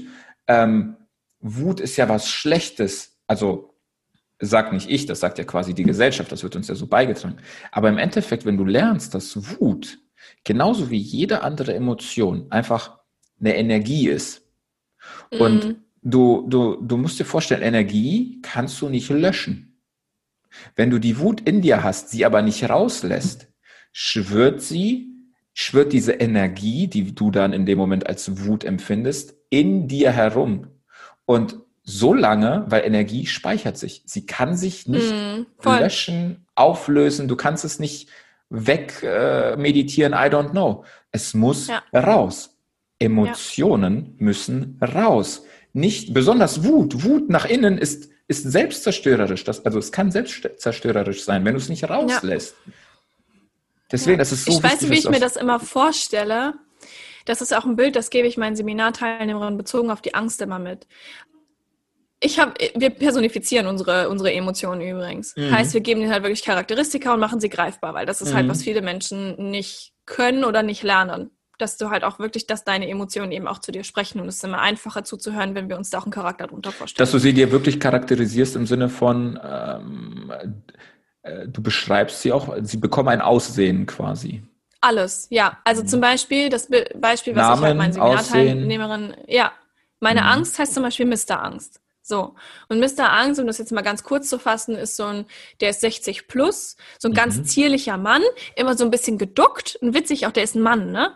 Mhm. Ähm, und der ist aber ganz freundlich und der ist immer da. Der macht nie Urlaub, weil der so, der will sicher gehen, dass alles läuft. So, es muss laufen in diesem Laden, ja. Mhm. Der, der ist einfach immer da, ob gefragt oder ungefragt. Und dann kommt er immer und klopft an die Tür, so ganz leise. Entschuldigung, sagt er dann immer, kann ich mal reinkommen? Ich habe hier so eine Sache. Und dann rollt er so eine Papyrusrolle an Problemen aus, die er sieht. So, Dinge, wovor wir Angst haben, was jetzt alles ja. schieflaufen könnte. Und die Welt geht unter. Mhm. So, und Mr. Angst hat ja so viel Erfahrungen schon gemacht mit Dingen, die schiefgelaufen mhm. sind, die wir fürchterlich fanden, die wir bei anderen gesehen haben, was ja noch viel schlimmer ist als die eigenen Sachen, die wir gesehen haben, ja. Sachen, die wir gehört haben, die wir von außen noch dazu bekommen haben, weil da kommen ja unsere Horrorszenarien her. Erlebt haben wir sie selten. Mhm. Aber wir haben irgendwann gehört, dass es sie geben könnte mhm. oder haben zwei anderen mitbekommen. Und Mr. Angst kennt die alle. Der hat also, der hat so eine ganze Bibliothek und der schreibt jeden Tag eine Papyrusrolle. So, der hat auch vor dem Interview hier eine Papyrusrolle mir ausgerollt, ne? Und stand hier und hat mir alles erzählt, was alles passieren könnte. So. Und das macht es so viel einfacher. Aber wenn Mr. Angst immer wieder an diese Tür klopft und ganz leise ist und du stehst da immer und haust ihm die Tür in die Fresse und sagst, mhm. nein, Jetzt nicht, ich habe keine Angst. Ja, und das machen so viele gegen die Angst kämpfen. Nee, Alter, der will dir nur sagen, was hier alles passieren kann. Der mag dich ja. total gerne und du haust ihm immer die Tür ins Gesicht. Und irgendwann wird auch der zierliche, total liebenswürde, freundliche Mr. Angst diese Tür eintreten, in dein Büro gestratzt kommen und sagen können, du alte Kackwurst, hörst mir jetzt zu, ich hab die Faxen dicke. Und das ist der Moment, in dem wir nichts mehr machen können. Weil dann die Angst oder ne, in ihrer mhm. Form einfach erstmal alles komplett rauslässt. Mhm. So alles. Und dich total anbrüllt.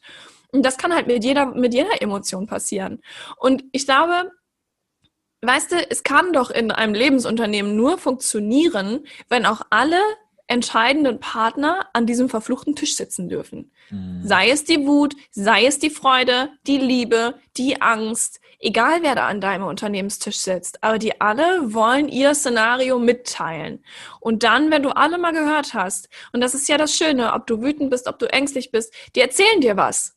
Mr. Angst zum Beispiel, der sagt dann halt einfach, oh Gott, damals, weißt du noch, wir sind hingefallen und alle haben es gesehen und ich halte es nicht nochmal aus und keine Ahnung, was es ist, was der dir da erzählt.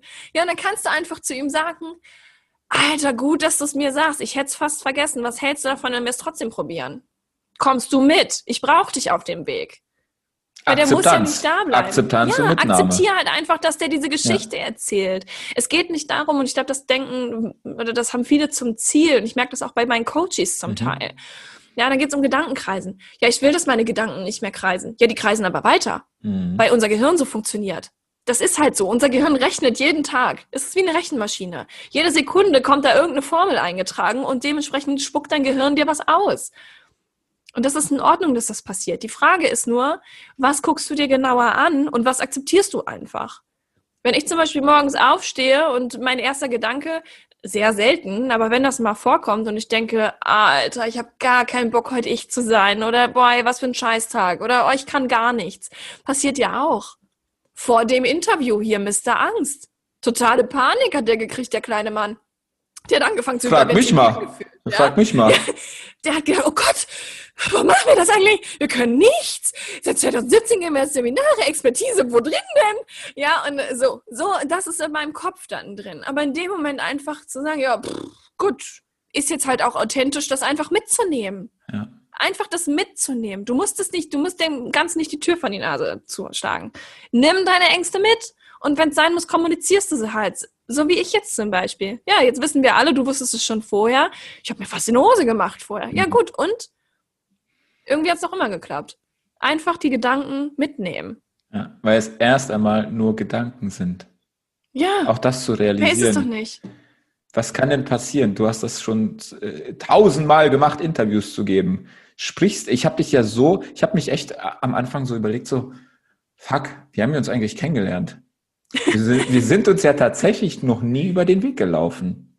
Nee. Sondern ich habe einmal fiel dein Namen, ähm, als ich bei, bei einem Kumpel, beim Stefan war. Und dann habe ich dich entdeckt auf der ja, Explore-Page bei Insta. Wurdest du mir ja. vorgeschlagen. Durch ja. irgendeinem lustigen Reel. Und ich habe es voll gefeiert, weil ich dachte mir so, wer ist denn die Bekloppte? Ich find's voll cool. und dann bin ich auf deinen auf dein, auf dein Kanal gegangen und habe mir deine Videos angeguckt und dachte mir so, Geil. Die ist authentisch. Dann haben wir ja voll viele Verknüpfungspunkte, ne? Mhm. Aber das war wirklich so, das war der allererste Kontakt zu dir. Und du hast mich fasziniert in dem Moment. Du hast mich fasziniert, weil du hast dich gezeigt. Du warst authentisch. Du hast ja. etwas, was ich jetzt in dem Fall aktuell noch nicht kann, weil ich mich das noch hm. nicht traue. Du hast sehr viel Leichtigkeit und Humor und Witz und äh, Selbstverarschung irgendwie, du, du, du nimmst dich selber nicht so ernst in deinen Videos. Deswegen sind die aber ja. auch so erfolgreich. Also, das ist mein ja. Vermuten. Und das ist so dieses, ja, wo, wo, ich gesagt habe, boah, wenn ich mal einen Podcast mache, gut, ich habe seit zwei Jahren den Gedanken, aber jetzt äh, ist er ja Realität geworden, äh, dann will ich sie definitiv im Interview haben. Wie ja. schaffe ich es, so authentisch rüberzukommen und auch dieses, es ist mir scheißegal. Ich gebe einen Fick drauf, was andere von mir denken. Wie schaffe ja. ich das? Wie, hast, wie, wie, wie machst du das? Weil das sieht ja, ich sag mal so locker, flocker, lust, lustig aus. Oder machst du mal kurz ein Reel und alles. Ist es einfach immer ein One-Shot? Oder in aller Regel, in aller Regel habe ich eine Idee und mache das dann, mhm. ja. Also auch meine Seminare, ich gebe das ja seit 2017 sowieso live. Ich habe generell keine Probleme damit zu verkacken. um, um das jetzt mal auf Deutsch zu sagen. Weil ich, ich glaube, wie formuliere ich das am besten? Weißt du, wir fangen mal anders an. Wir Menschen haben ja, oder viele von uns, die halt sagen, so, ich traue mich einfach nicht, ich zu sein. Was ist die Angst davor? Hm. Also wo liegt die Angst wirklich? Was sagt hm. die denn? Die sagt ja nicht, nee, ich bin irgendwie total der blöde Mensch. Weil generell mögen wir uns ja an und für sich. Und wenn du dich nicht magst, ist das im Übrigen auch in Ordnung für alle, die hier zuhören, ja? Es ist okay, dass du jetzt gerade vielleicht an einem Punkt bist, an dem du sagst, nee, ich kann's ja, ich krieg's kotzen, wenn ich mich sehe oder höre. Absolut. Dann liegt das wahrscheinlich daran, dass du gerade sehr gegen dich kämpfst. Mhm. So, ne? Und dann ist das einfach was, das kannst du aufheben über Programme, Seminare, zum Beispiel Coaching bei, Coaching bei Olli nehmen, ne? Oder weiß ich nicht. Oder bei dir, so. definitiv. Oder bei mir, so. Ah, ich wollte jetzt auch nicht nur Eigenwerbung machen hier. so, ne? Aber nur damit wir auch mal feststellen, das ist in Ordnung so ist es okay, dass es so ist, das nehmen wir so an. Auf der anderen Seite, für Menschen, die sagen, ja, aber ich mag mich eigentlich und ich verstehe nicht, warum ich das nicht einfach zeigen kann, ist es ja noch viel witziger. Ja, weil die denken, okay, hatte ich heute auch wieder ein Erstgespräch äh, mit einer äh, künftigen Coachie. So, und da sagt sie, Gina, du, generell mag ich mich. Aber so richtig authentisch bin ich trotzdem nicht. Mhm. Ja, woran liegt's denn? Hast du Angst, Fehler zu machen? Weiß ich nicht. Vielleicht ein bisschen. Das kann, äh, das kann auf so vielen Ebenen funktionieren. Ich glaube, wenn wir eine Sache verstehen, dann ist der Knoten auch wirklich geplatzt. Und das können wir auf ganz viele verschiedene Arten verstehen. Bestenfalls, indem wir es ausprobieren und machen und tun. Wenn ich der Welt zeige, alles an mir. Nicht nur die tollen Seiten, sondern auch die Schatten, die Fuck-ups, die ich so mache. Ja, meine fettigen Haare, dass ich einen Pickel auf der Nase habe, egal, egal was es ist, was du der Welt nicht zeigen möchtest. Wenn du der Welt genau das zeigst, mhm. wer kann es dann noch gegen dich verwenden? Niemand. Niemand. Wenn du da aber alles geheim hältst und versuchst, das alles schön unter den Teppich zu packen und irgendjemand kommt mal zu dir rein und hebt den Teppich hoch, was kann die Person dann gegen dich verwenden? Alles. alles.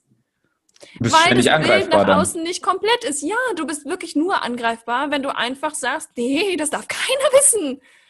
Doch, alle dürfen alles wissen. Es passiert überhaupt nichts. Das Schlimmste, was passieren kann, ist, dass dich jemand nicht mag. Es gibt aber sowieso Menschen, die dich nicht mögen. Und ich persönlich habe unglaublich große Freundschaft mit dem Gedanken äh, geschlossen, dass die Menschen, die mich nicht mögen, weil ich ich bin, einfach davon stratzen können. So, Tüdelü, auf Wiedersehen. Und dass es viel schöner ist, dass die Menschen, die mich mögen, halt wirklich mich mögen. Mit all den komischen Eigenheiten, die ich habe, mit all, mit all dem komischen Dingen, die ich mache, sage, dass ich manchmal irgendwie ein bisschen seltsam bin oder ja, hier so Seminare gebe. Manche Freunde von mir verstehen das gar nicht und sagen, Hä, nee, warum machst du das? ich denke mir so, ja, halt ein Bubble ist halt so. Fertig. Ja, genau. Na, aber die mögen mich einfach. Mit mhm. allem drum und dran. Mit meiner kompletten Vergangenheit. Mit meiner komplett wahnsinnig äh, großen Zukunft, die ich da für mich visualisiert habe, bei der ich heute noch einen Köttel in der Hose kriege, wenn ich da Ja, da kommen wir später nochmal zu. Aber die wissen das alle. Ja, die wissen das und die akzeptieren das. Und es ist doch so viel schöner. Und das ist, glaube ich, das Wichtigste. Wenn du das Gefühl hast, dich in einem Moment einzuschränken, dann ist das Erste, was du losschickst, immer Bewusstsein. Oh, was passiert hier gerade, ist die mhm. Hör mal, will ich das hier gerade? Bin, mhm. bin das mhm. gerade ich oder habe ich hier schon wieder einen Firlefanz gemacht? Und wenn du sagst, oh nee, Firlefanz, hast du ja immer noch ganz menschlich die Möglichkeit zu sagen, auch zu deinen Mitmenschen, ah, warte, nee, ist doch anders. Mhm. Und dann denken die im ersten Moment zwar, du brennst und bist nicht ganz richtig, aber du hast es dann für dich korrigiert. Es geht nicht darum, was andere denken. Völlig egal. Völlig hast, egal. und dann kannst du es einfach ändern. Du hast so viele geile Sachen Und dann kann nichts mehr passieren. Ey. Du hast so viele geile Sachen gesagt, wo ich, mein Kopf ist aktuell so überfordert damit, so die letzten fünf Minuten so, fuck, das wolltest du ansprechen, das wollte ich ansprechen, das wollte ich ansprechen. Scheiße, was nehme ich jetzt von allem? Vor allem eins, ähm, das ist eine schöne Metapher mit dem alles unterm Teppich kehren äh, und ja. nach außen nur die perfekte Welt, weil... Habe ich auch lange gemacht. Äh, äh, ich kann ein Lied davon singen. Perfektionismus war für mich äh, lange, lange Zeit ein, ein, ein Antrieb und ich habe das bei meinem Vorgesetzten tatsächlich auch wieder so ein Bundeswehrding dort gelernt. Hey, pass auf, wenn du Scheiße gebaut hast, dann melde das auch. Ja. Melde das, weil du nimmst damit den Wind aus den Segeln. Und ich so, was für Segel, was für ein Wind, habe ich nicht verstanden. Wirklich. Also, okay, ja. warte, ich erkläre es dir nochmal für, für ganz speziell. Und dann hat er mir gesagt, pass auf, was, äh, wie bist du dann noch angreifbar, wenn du quasi mit dem Scheiß, den du verursacht hast, äh, ja. wenn du damit schon quasi äh, dich öffnest und dir das schon, also wenn du mir das meldest, was soll da noch passieren? Ich, also, da, nimm den Wind aus den Segeln, sag, was scheiße ist und hör auf, irgendwie äh, zu versuchen, perfekt zu sein. Wie ja. viel Energie, Gott, habe ich in meinem Leben aufwenden müssen, um so dieses Perfektsein nach außen. Du bist ja nur damit beschäftigt, irgendwas zu vertuschen. Äh, du bist alles außer du selbst. Ja, richtig. Äh, ja. Du bist alles außer du selbst. Und da, du hast vorhin angesprochen, so dieses, wenn du morgens aufstehst und ähm, du nicht du bist, wenn du nicht du bist. äh, was machst du denn zum Beispiel? Ähm, sowas wie eine Art Morgenroutine oder so? Hast du irgend so Oh Gott, Ab nee, kannst du vergessen bei mir. Ablauf? Gar nicht? Nee, m -m. Ich habe das für mich ausprobiert und ich glaube, mhm. das ist auch was, was zur Authentizität beiträgt. Ich sage immer, alles, was du an die Hand kriegst, ist wie so ein Probewagen. Mhm. Kannst du einsteigen, losfahren und dann kannst du herausfinden, liegt das Ding auf meiner Lebensstraße gut oder nicht gut? Huppelt das oder nicht? Mag ich schalten oder Automatik? So nach dem Motto. Ne? Und dann bringst du den entweder zurück und sagst, nee, ist nicht meins, oder du behältst den und stellst ihn in deinen Fuhrpark. So geht es mit allen, mit allen Routinen, mit allen Methodiken, mit allen Tools, mit nenn's wie du willst, mir auch völlig egal. Mit allem Kladderrad stehen dir die Persönlichkeitsentwicklungsszene oder auch Psychologen mm. an die Hand geben. Probier's für dich aus und dann triffst du eine Entscheidung. Mm. Und ich habe alles Mögliche an Routinen, glaube ich, schon für mich ausprobiert. Also was mir am Anfang sehr geholfen hat, und das ist heute ähm, etwas, das ich durchaus vernachlässige, gerade jetzt auch in den letzten Wochen, ist so die erste Stunde ist einfach meine. Mhm. Da höre ich Podcasts oder mache gar nichts oder tanze oder keine Ahnung. Das ist nur meine. So. Oder setze mich hin und journale. Das heißt, es ist einfach nur, und das ist auch das Schöne, es gibt in dieser Stunde keine Routine. Es geht nur darum, diese Stunde zu haben. Mhm. Und in dieser Stunde ist es dann komplett intuitionsgetrieben. Bedeutet, mhm. was brauche ich gerade? Wichtigste Frage. Wonach steht mir gerade der Kopf? So, und dann mache ich das. Und wenn ich Lust habe, dann spazieren zu gehen morgens um fünf, gehe ich morgens um fünf halt spazieren. Ganz einfache Kiste. Fertig ist. Gibt eine Lampe umgehängt und dann geht's los. Ja, wenn ich, wenn ich Lust habe, mich hinzusetzen, ganz stille Klaviermusik zu hören und einfach ein bisschen mit den Gedanken zu, ja, zu sein oder zu journalen, dann mache ich das. Wenn ich Lust auf neuen Input habe, dann hole ich mir neuen Input, zum Beispiel durch Podcasts, ja, oder ein Audiobuch oder sonst irgendwie was. Oder durch ein Buchbuch, ne? so ein händisches. Buch. Ach so, Buchbuch. also so, also nicht E-Book, wo man drauf tippt und so, sondern wirklich. Nee, nee, so Buchbuch mit Buchbuch. Seiten. So dieses Blättern. dicke Ding mit Papier. Ja, ja, genau. Ah. Ja, weißt du, das ist so das Einzige. Und ansonsten habe ich tatsächlich, du merkst, ich bin so ein Zeitmensch, ne? So ein gar nie nichts Tag nenne ich den. Weil an einem gar nie nichts Tag haben, gar nie nichts Tag, da haben wir gar nie nichts vor. Geil. Ja, und den liebe ich sehr. Denn äh, das gebe ich übrigens auch, der ist auch ganz fix in meine Seminarabläufe eingebunden. Ne? Also wenn du bei mir zum Beispiel, wenn du bei mir ein Programm mitmachst, dann ist da immer ein Garnienichtstag in der Woche drin und da reden wir auch nicht drüber. Und wenn an diesem Garnienichtstag ein Live-Seminar stattfindet, bist du nicht dabei. Ganz einfach.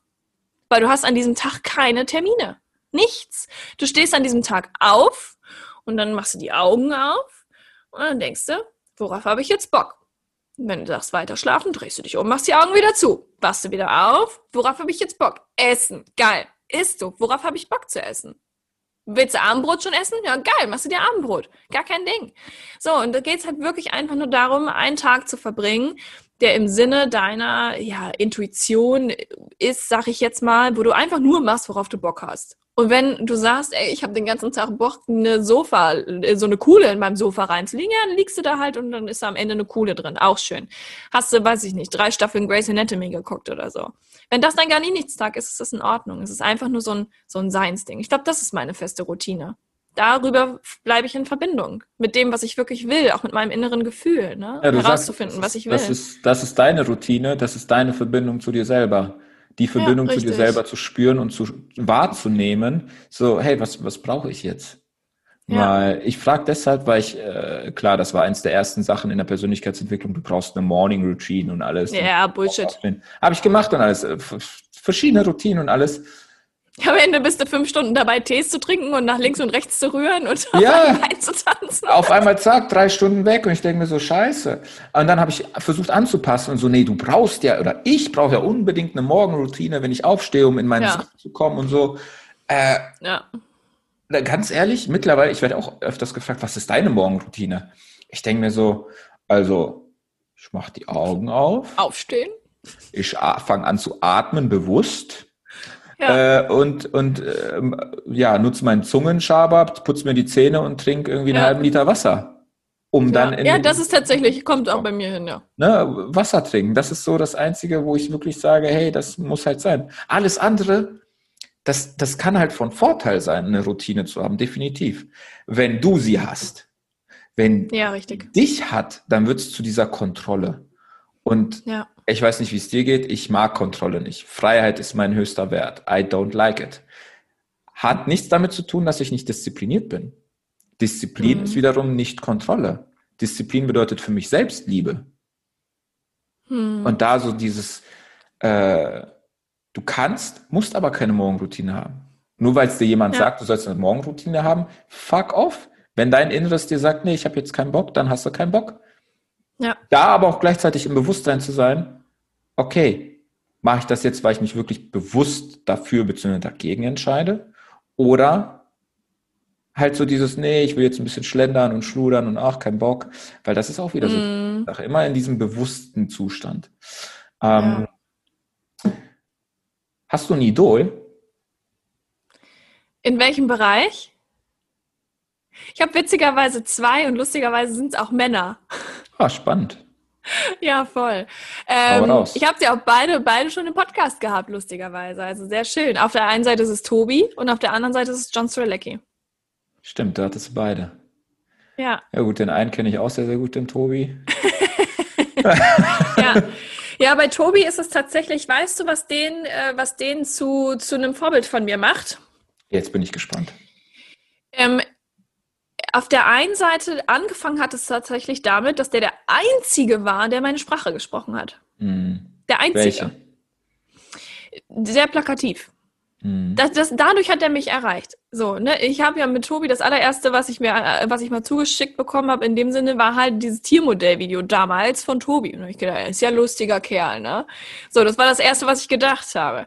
Bock hatte ich nicht, mich damit auseinanderzusetzen. Hab gedacht, er ist ja ein witziger Kerl. Mhm. So. Und dann irgendwann bin ich halt so tiefer da reingekommen, dann habe ich angefangen, seine Podcasts zu hören. Ich habe nicht eine Folge gehört, ich habe zehn am Tag gehört. Ja, kenne ich. Ich habe mitgeschrieben beim Joggen. Also ich bin laufen gegangen und da hatte er, das weiß ich noch genau, er hatte Harf T. Eker, glaube ich, im Half Podcast irgendwann.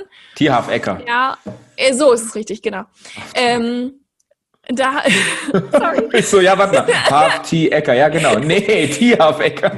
Wortsalat und dann kommt er raus. Einmal umrühren. ja, man möge es mir verzeihen.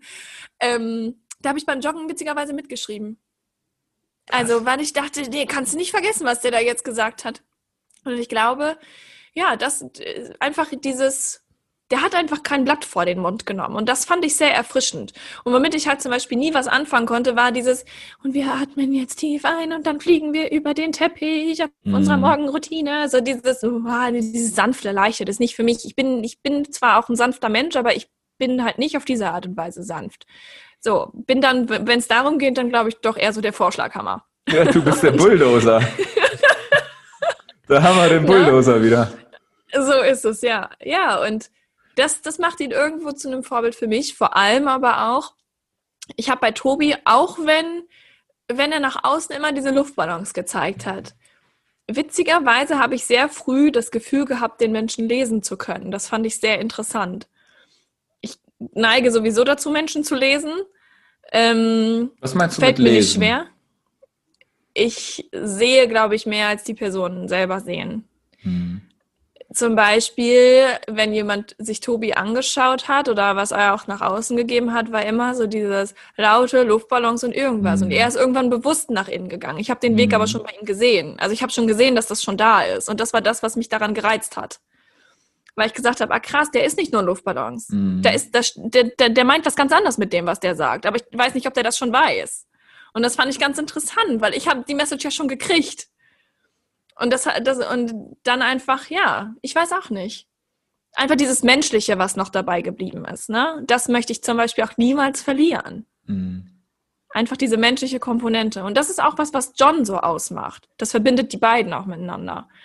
Die sich ja nun auch untereinander kennen, witzigerweise, ja? Ja, ja, aber warum John? John ist einfach, weil er unglaublich gut darin ist, äh, Geschichten zu schreiben. Ich das sehr, sehr, sehr bewundere. Und weil John von über 200 Verlagen abgelehnt wurde und dann beim 201. sein Buch geil, immer noch eingereicht hat. So, und der ist auch, ich habe den ja auch so in Person kennenlernen dürfen. Mhm. Ich habe mich ja in Wien mit ihm getroffen. Und da hat er das Bild, was ich von ihm hatte, auch einfach zurückgespiegelt authentisch, einfach da, einfach echt im Prozess. Niemand, der irgendwie von draußen alles draufdrückt und sagt, so muss es sein, sondern er sagt, so darf es sein. Ja, ich meine ganz ehrlich, die coolste Geschichte, die er bei mir im Podcast erzählt hat, da wurde er von der Uni abgelehnt und hat dem Dekan einen Brief geschrieben, was sie da eigentlich alles verpassen. Danach wurde der angenommen. Geil. Geilste Geschichte. Und das werde ich nie vergessen. Und weißt du, das sind so, das sind so einzelne Charakterzüge. Das macht die beiden für mich zu großen Vorbildern. Mhm. Ja. Was ist, was ist das, äh, das, dein Lieblingsbuch von John? Ich glaube tatsächlich The Big Five for Life. Obwohl die Safari des Lebens auch sehr schön ist.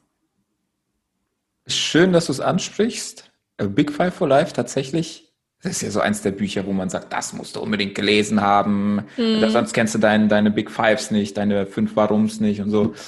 Das habe ich tatsächlich nie zu Ende gelesen. Ich habe nur, ich glaube, keine Ahnung, 20 Prozent oder so. Mhm. Und dafür habe ich aber Safari des Lebens gelesen, äh, an zwei Mama Tagen. Gombe. Oh. Mir sind ja. am Ende die Tränen gekommen, aber das war so ein geiles Buch. Gleichzeitig ja. aber auch zum Beispiel ähm, Café am Ende der Welt. Ja. Das habe ich schon so oft verschenkt, weil es wirklich, ich sag mal, ein kurzes, kleines Buch ist, aber das ist so mind-opening, bewusstseinserweiternd. Ähm, ja. Das ist einfach geil. Ach, schön. Ähm, Voll. Andere Frage. Was war eines deiner Fuck My Life Momente? Ein Fuck My Life Moment bedeutet für mich, äh, zum Beispiel sowas wie vorhin mit deiner Mutter, was du erzählt hast. Mhm. Muss aber nicht unbedingt so was Krasses sein, sondern so ein Fuck My Life-Moment bedeutet, es ist etwas passiert und die wurde in dem Fall quasi der Boden unter den Füßen gerissen. Oder du hast halt gedacht, scheiße, wie soll ich da jetzt rauskommen? Als wenn quasi, als wenn alles vorbei wäre, so Game Over. Und wie hast mhm. du es geschafft? Was ist passiert? Also ich glaube, das einzige Mal, wo ich in meinem Leben wirklich das Gefühl hatte, dass mir der Boden unter den Füßen weggezogen wird, war tatsächlich das mit meiner Mom. Mhm. Sonst hatte ich immer das Gefühl, ich stehe hier, fertig. Ähm aber so ein Fuck My Life-Moment in meiner Definition vielleicht mhm. noch, ist der Moment, in dem ich gerafft habe, dass ich mein Studium nicht zu Ende machen will. Ah. Da habe ich echt gedacht, Alter, hau mir eine rein, ey, wie soll ich das denn jetzt machen? Und was ist passiert? Ja. Ich war in der Examensvorbereitung. Ähm, Was hast du eigentlich studiert? Noch Jura. Ah ja, stimmt. Hörst du eigentlich zu, ey?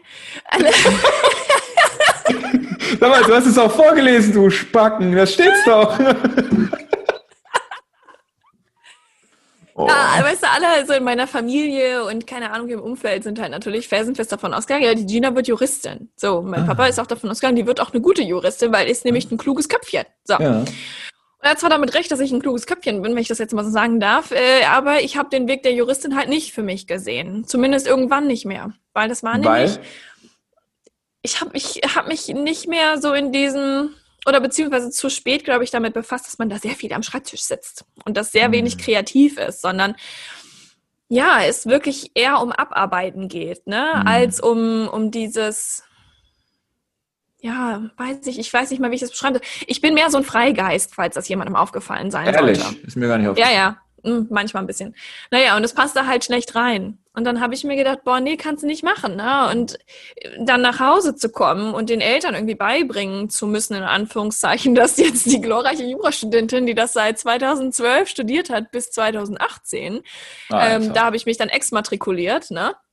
schon komplett äh, Tausende von Euro ins Studium und ihre Examensvorbereitung gesteckt hat, jetzt einfach von dann zieht und sagt, mache ich nicht. Könnt ihr euch machen, könnt ihr machen, was ich wollt, ich mache es nicht zu Ende. Ich habe gesagt, ich schreibe mein Examen nicht. Das stand für mich felsenfest. Ich hätte es nur schreiben müssen. Ich hätte mich nur anmelden müssen und es nur schreiben müssen. Ich habe gesagt, ich mache das nicht. Keine Minute verbringe ich länger damit, etwas zu tun, das ich in meiner Zukunft nicht haben möchte, weil dieser Examenschreibeprozess dauert halt auch gerne mal ein halbes bis anderthalb Jahre, bis ich dann wirklich auch durch wäre. Mhm. Und da habe ich gesagt, weißt du, in diesen halben bis anderthalb Jahren, dann kann ich schon richtig happy von dann geritten sein.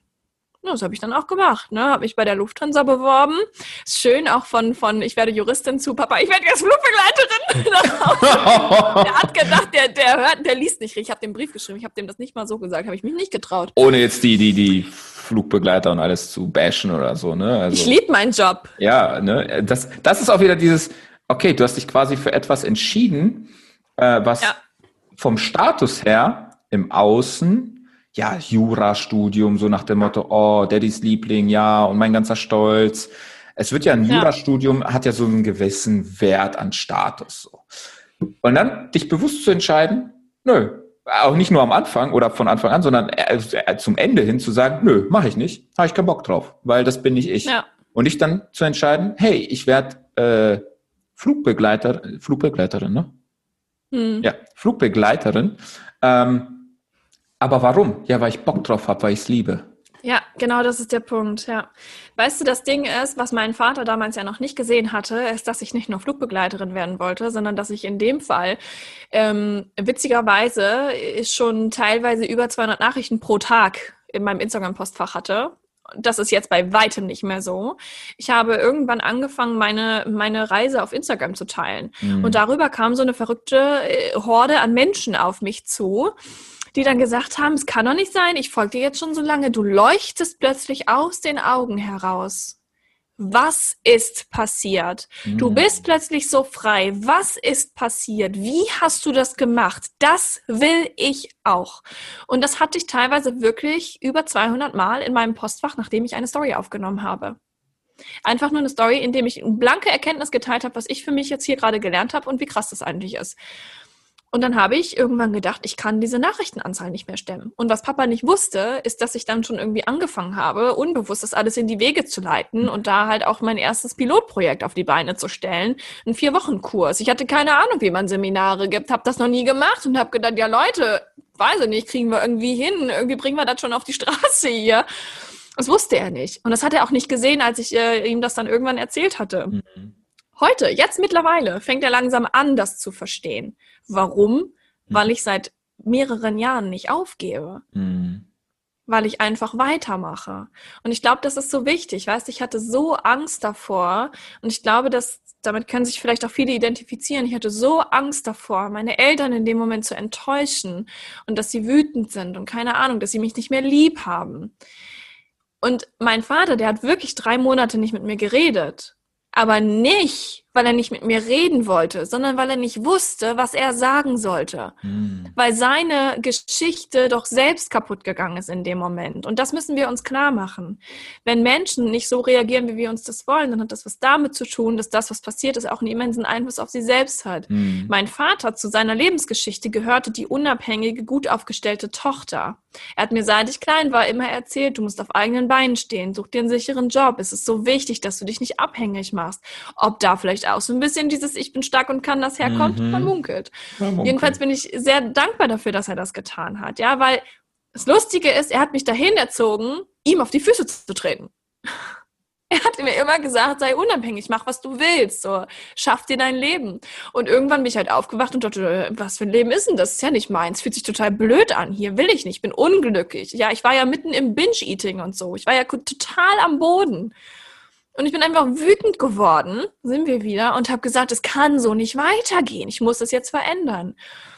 Und, und dann hast du für dich eine Entscheidung getroffen.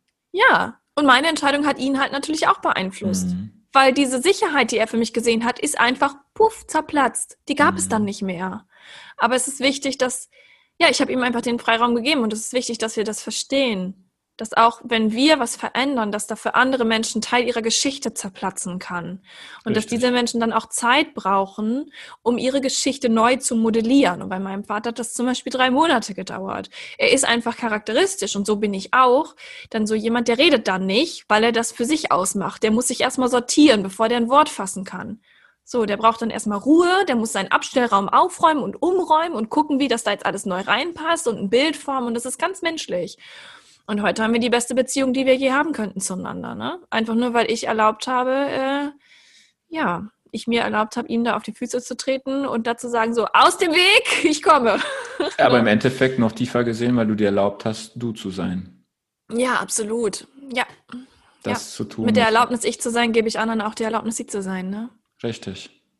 Ich, ich habe auch so was ähnliches gehabt, äh, als ich mit meinem Vater äh, bezüglich auch wieder Thema Bundeswehr. Hm, als ich in die Bundeswehr kam, da war es für ihn so, oh, ich bin ja in dem Fall der Erstgeborene, so, oh, mein ganzer Stolz und er ist bei der Bundeswehr und voll toll, sicheres Einkommen, sicherer Job, äh, allgemein dieses sicherer Job, Bundeswehr ist für mich so, hm, ja, passt nicht Sicherheit zusammen. Gibt's nicht. Allgemein Sicherheit gibt es nicht, aber Bundeswehr ist für mich kein sicherer Job.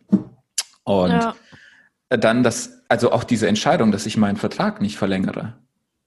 Dass ich sage, nee, ich, ich bin dankbar für die, ich war vier Jahre, dass ich da war, dass ich da sehr, sehr viel gelernt habe, weil ich bin als Chaot reingegangen, ähm, ohne Disziplin, ohne gar nichts, oder ohne Plan vom Leben und bin halt rausgekommen als, ich sag mal, erwachsener Mann mit Disziplin, mit äh, Werten, auch zu wissen, wer bin ich, was kann ich, was kann ich nicht.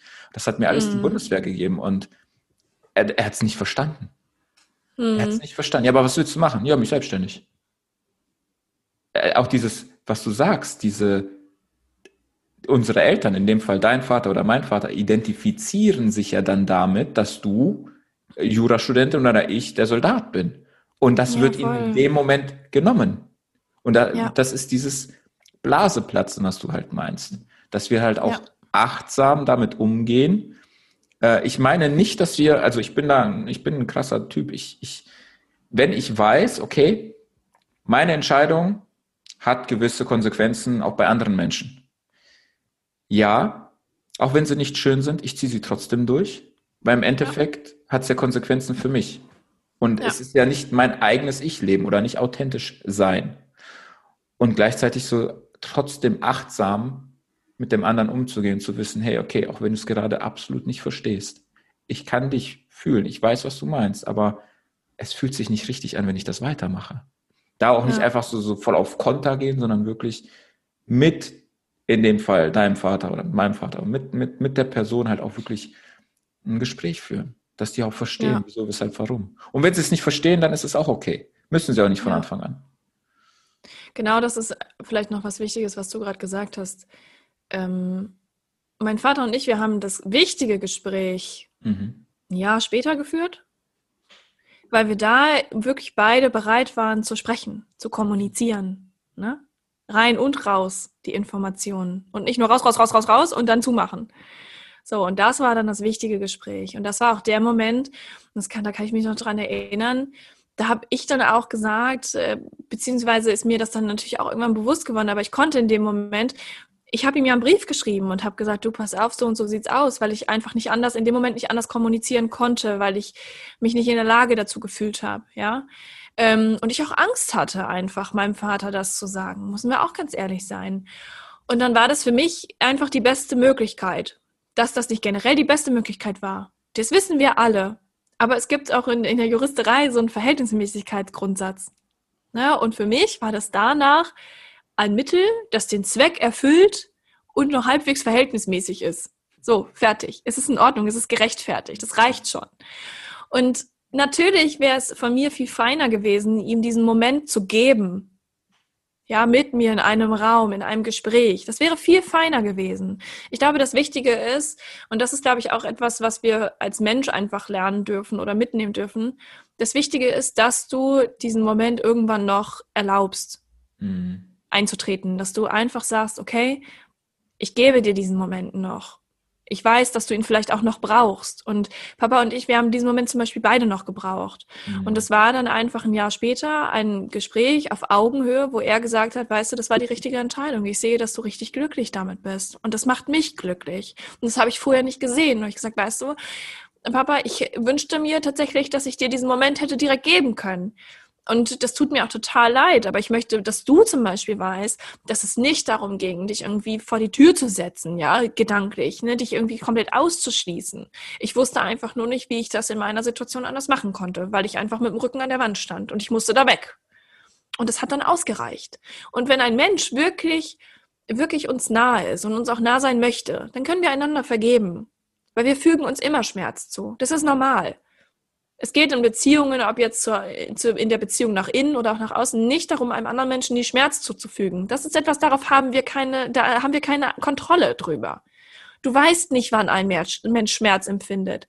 Es gibt sogar manchmal Momente, da bist du total glücklich und das fügt Freunden von dir Schmerz hinzu, weil sie gerade in sich einen Schmerzpunkt haben und dein Glück sehen.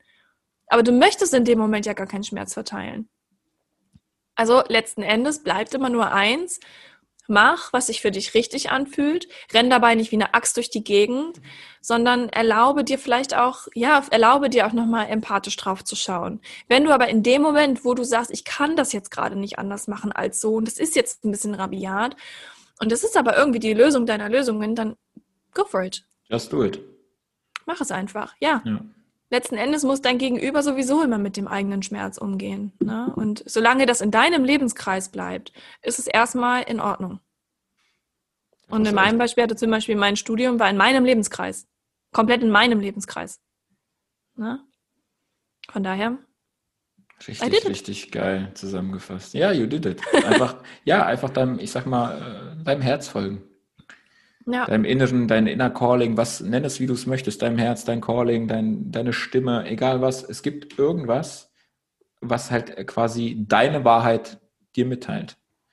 Ja. Und das ist halt dieses, wenn, wenn ich, wenn ich, ähm, ich weiß nicht, äh, vielleicht kennst du das, ich weiß es nicht. Ich war früher immer jemand, der hat halt gerne für Harmonie gesorgt und Geborgenheit, aber so ein harmonisches Miteinander. Mm, war ich tatsächlich nie. Okay, dann kennst du es echt nicht. ich war immer eher so die Axt. ja, kann ich mir gar nicht vorstellen bei dir. Nein. Und ähm, ich habe dann aber, ich bin Konflikten aus dem Weg gegangen. Mhm. Sei es, äh, wenn es mich betroffen hat oder auch andere. Ich habe halt nie Konflikte irgendwie großartig angesprochen, weil ich äh, ja den Konflikt meiden wollte. Diesen Ärger, diese, diese Stimmung hatte ich keinen Bock drauf. Mhm. Gleichzeitig habe ich dann aber einen Krieg in mir entfacht. Mhm. Dieses, ey, wieso habe ich das jetzt nicht angesprochen? Na, der Konflikt ist ja trotzdem noch da. A, ist der Konflikt noch da. B, ist er gefühlt minimal kleiner geworden, weil der Krieg in mir exponentiell gewachsen ist. Einfach nicht mhm. mein Denk, also mein, was ich jetzt quasi, mein Statement, mein, was möchte ich jetzt dazu sagen, nicht geteilt habe mit anderen, meine Meinung unterdrückt habe. Und das ja. ist, äh, das kann auch nach hinten losgehen. Ja, definitiv. Du hast gesagt, äh, Menschen kommen zu dir auf den Seminaren oder machen halt deine Online-Kurse. Mhm. Warum sollte ich bei dir ein Seminar oder einen Online-Kurs machen?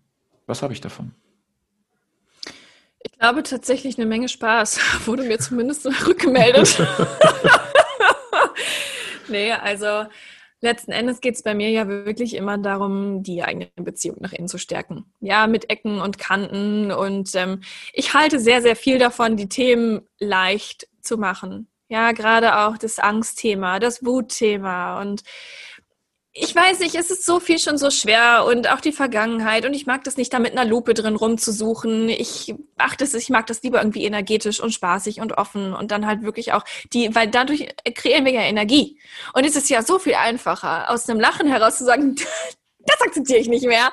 So, als zu sitzen und sagen, ich möchte das nicht mehr. Ja. So, ne? Und ich, das ist etwas, was, was meine Seminarteilnehmerinnen mir immer zurückmelden, dass die sagen, so krass, ich habe noch nie so viel gelacht in einem Seminar, äh, bevor ich jetzt das Angstseminar mit Gina gemacht habe. Die, die lachen sich einen Kringel. So, und aber am Ende gehen die da raus und sagen, ich finde Angst irgendwie cool jetzt. So, ich merke, ich weiß jetzt, was sie mir sagen will. Ich weiß, was die Kommunikation ist. Ich kann sie, ich kann sie mir vorstellen und ich habe keine Angst mehr vor der Angst. Zum Beispiel. Ne, also, ja, eine Menge Spaß die sich in Energie umwickeln kann. Umwandeln. Sowas. Umwickeln. ja.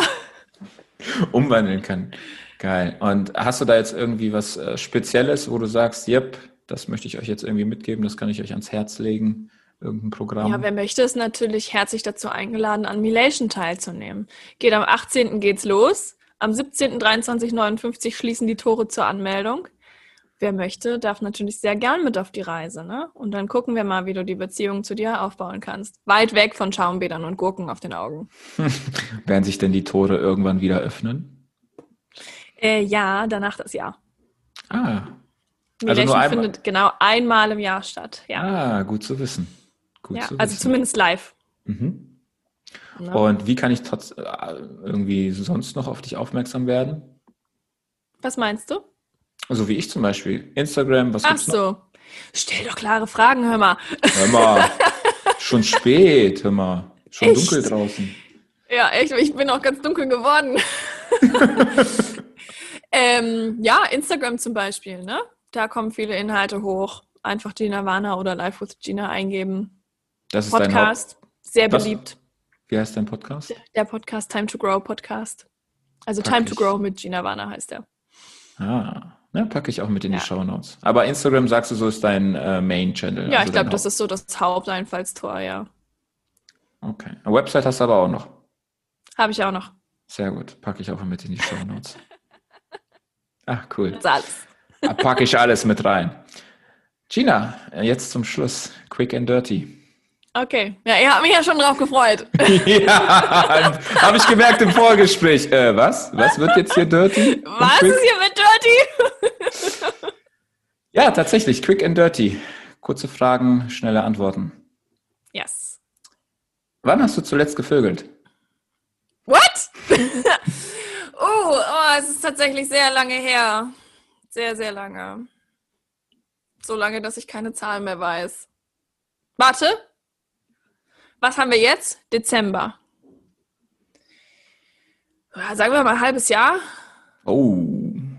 I know. Wow. I know. Aber davor hatte ich schon mal eine viel längere Pause, aber das war auch sehr wichtig. Aber es war nicht die Frage. Äh, danke. Wenn du einen Wunsch frei hättest, mhm. was Dann? würdest du damit machen? Ah. Ähm. Hm. Das würde mich zwar arbeitslos machen, aber ich würde mir wünschen, dass ähm, ein jeder Mensch eine gut laufende Beziehung zu sich selber hätte. Oh, schön gesagt. Hm. Welches Buch hätten wir schon längst lesen müssen? Alle von John Strzelecki. Betonung auf alle, Ausrufezeichen. Alle, alle, alle? Ähm, alle, alle, alle. Ja, und dann halt kommt noch meins, ne? Wäre schön, wenn wir das auch alle schon längst gelesen hätten. Wann kommt es denn raus? Ja, kommt drauf an, wie gut es mit der Verlagssuche läuft. Aber ja, 2021? Das mache ich jetzt in meinen Weihnachtsferien. Hm, 2021? Schreibe ich daran weiter. Ich hoffe es, ja. Mhm. Das Ziel ist, dass ich äh, im Dezember jetzt noch die Verlage anschreibe und meinen äh, mein Vorschlag einreiche. Ah, geil. Ich drücke dir die Daumen, ja. das wird was. Ja, danke. Und du bist in zehn Jahren? Ich bin in zehn Jahren. Äh, hm. Oh, da fallen mir tausend Dinge ein. Ich bin in zehn Jahren auf jeden Fall Bestseller-Autorin. Ich bin in zehn Jahren Geil. finanziell frei. Und ähm, ja, ich glaube, das reicht erstmal. Happy immer noch. Voller Lebensliebe. Immer noch. Schön. Und ganz zum Schluss, stell dir vor, so zum Ende deines Lebens, du hast die Möglichkeit, eine Message mit der ganzen Welt. Auf, deiner, auf der ganzen Welt wird deine Message in einem Satz auf allen Leinwänden, auf allen Plakaten, wenn es dann überhaupt noch Plakate gibt, überall publiziert. Deine mhm. Message für einen Tag. Wie würde deine Message lauten? Das Ziel sollte es sein, am Ende eines Lebens zurückzublicken und zu sagen, boah, das war eine geile Reise, kann ich nochmal. Mit weniger geben wir uns nicht zufrieden. Geil. Ja, Im wahrsten Sinne des Wortes geil. geil. Ja. Gina, ich danke dir von Herzen für dieses auch geile Interview mit dir. Es ja, lange auch vor allem. Ja, du, also ich habe dir gesagt, go with the flow, ne? Also wer weiß, ich bin jetzt nicht der Typ, der sagt, so, 60 Minuten gecuttet, jetzt fertig, aus die Maus, Laptop zu. Nein, ist ein geiles Gespräch, du bist eine geile Type. Ich habe Spaß gehabt, mich mit dir zu unterhalten ja, und auch. echt viel gelernt mit, von dir und ähm, Ich hoffe auch die Zuhörer. Und ich hoffe es auch. Und hast, innen, ZuhörerInnen, kleiner Feminist hier. Ja, natürlich. Also ich, ich bin da, ja, natürlich. Äh, um Gottes Willen, auch die Frauen. Hast du noch irgendeine eine Botschaft für die, die jetzt gerade zuhören? Sei du, mach's einfach und konzentriere dich darauf, dass du am Ende des Lebens wirklich zurückblickst und sagst, ja, war eine geile Reise. Und eine geile Reise fängt nicht damit an, dass du all-inclusive buchst und alles langweilig ist. Hm. Da gehen auch Sachen schief. Geil. Dankeschön. Danke für deine wertvolle Zeit. Und ja, that's it.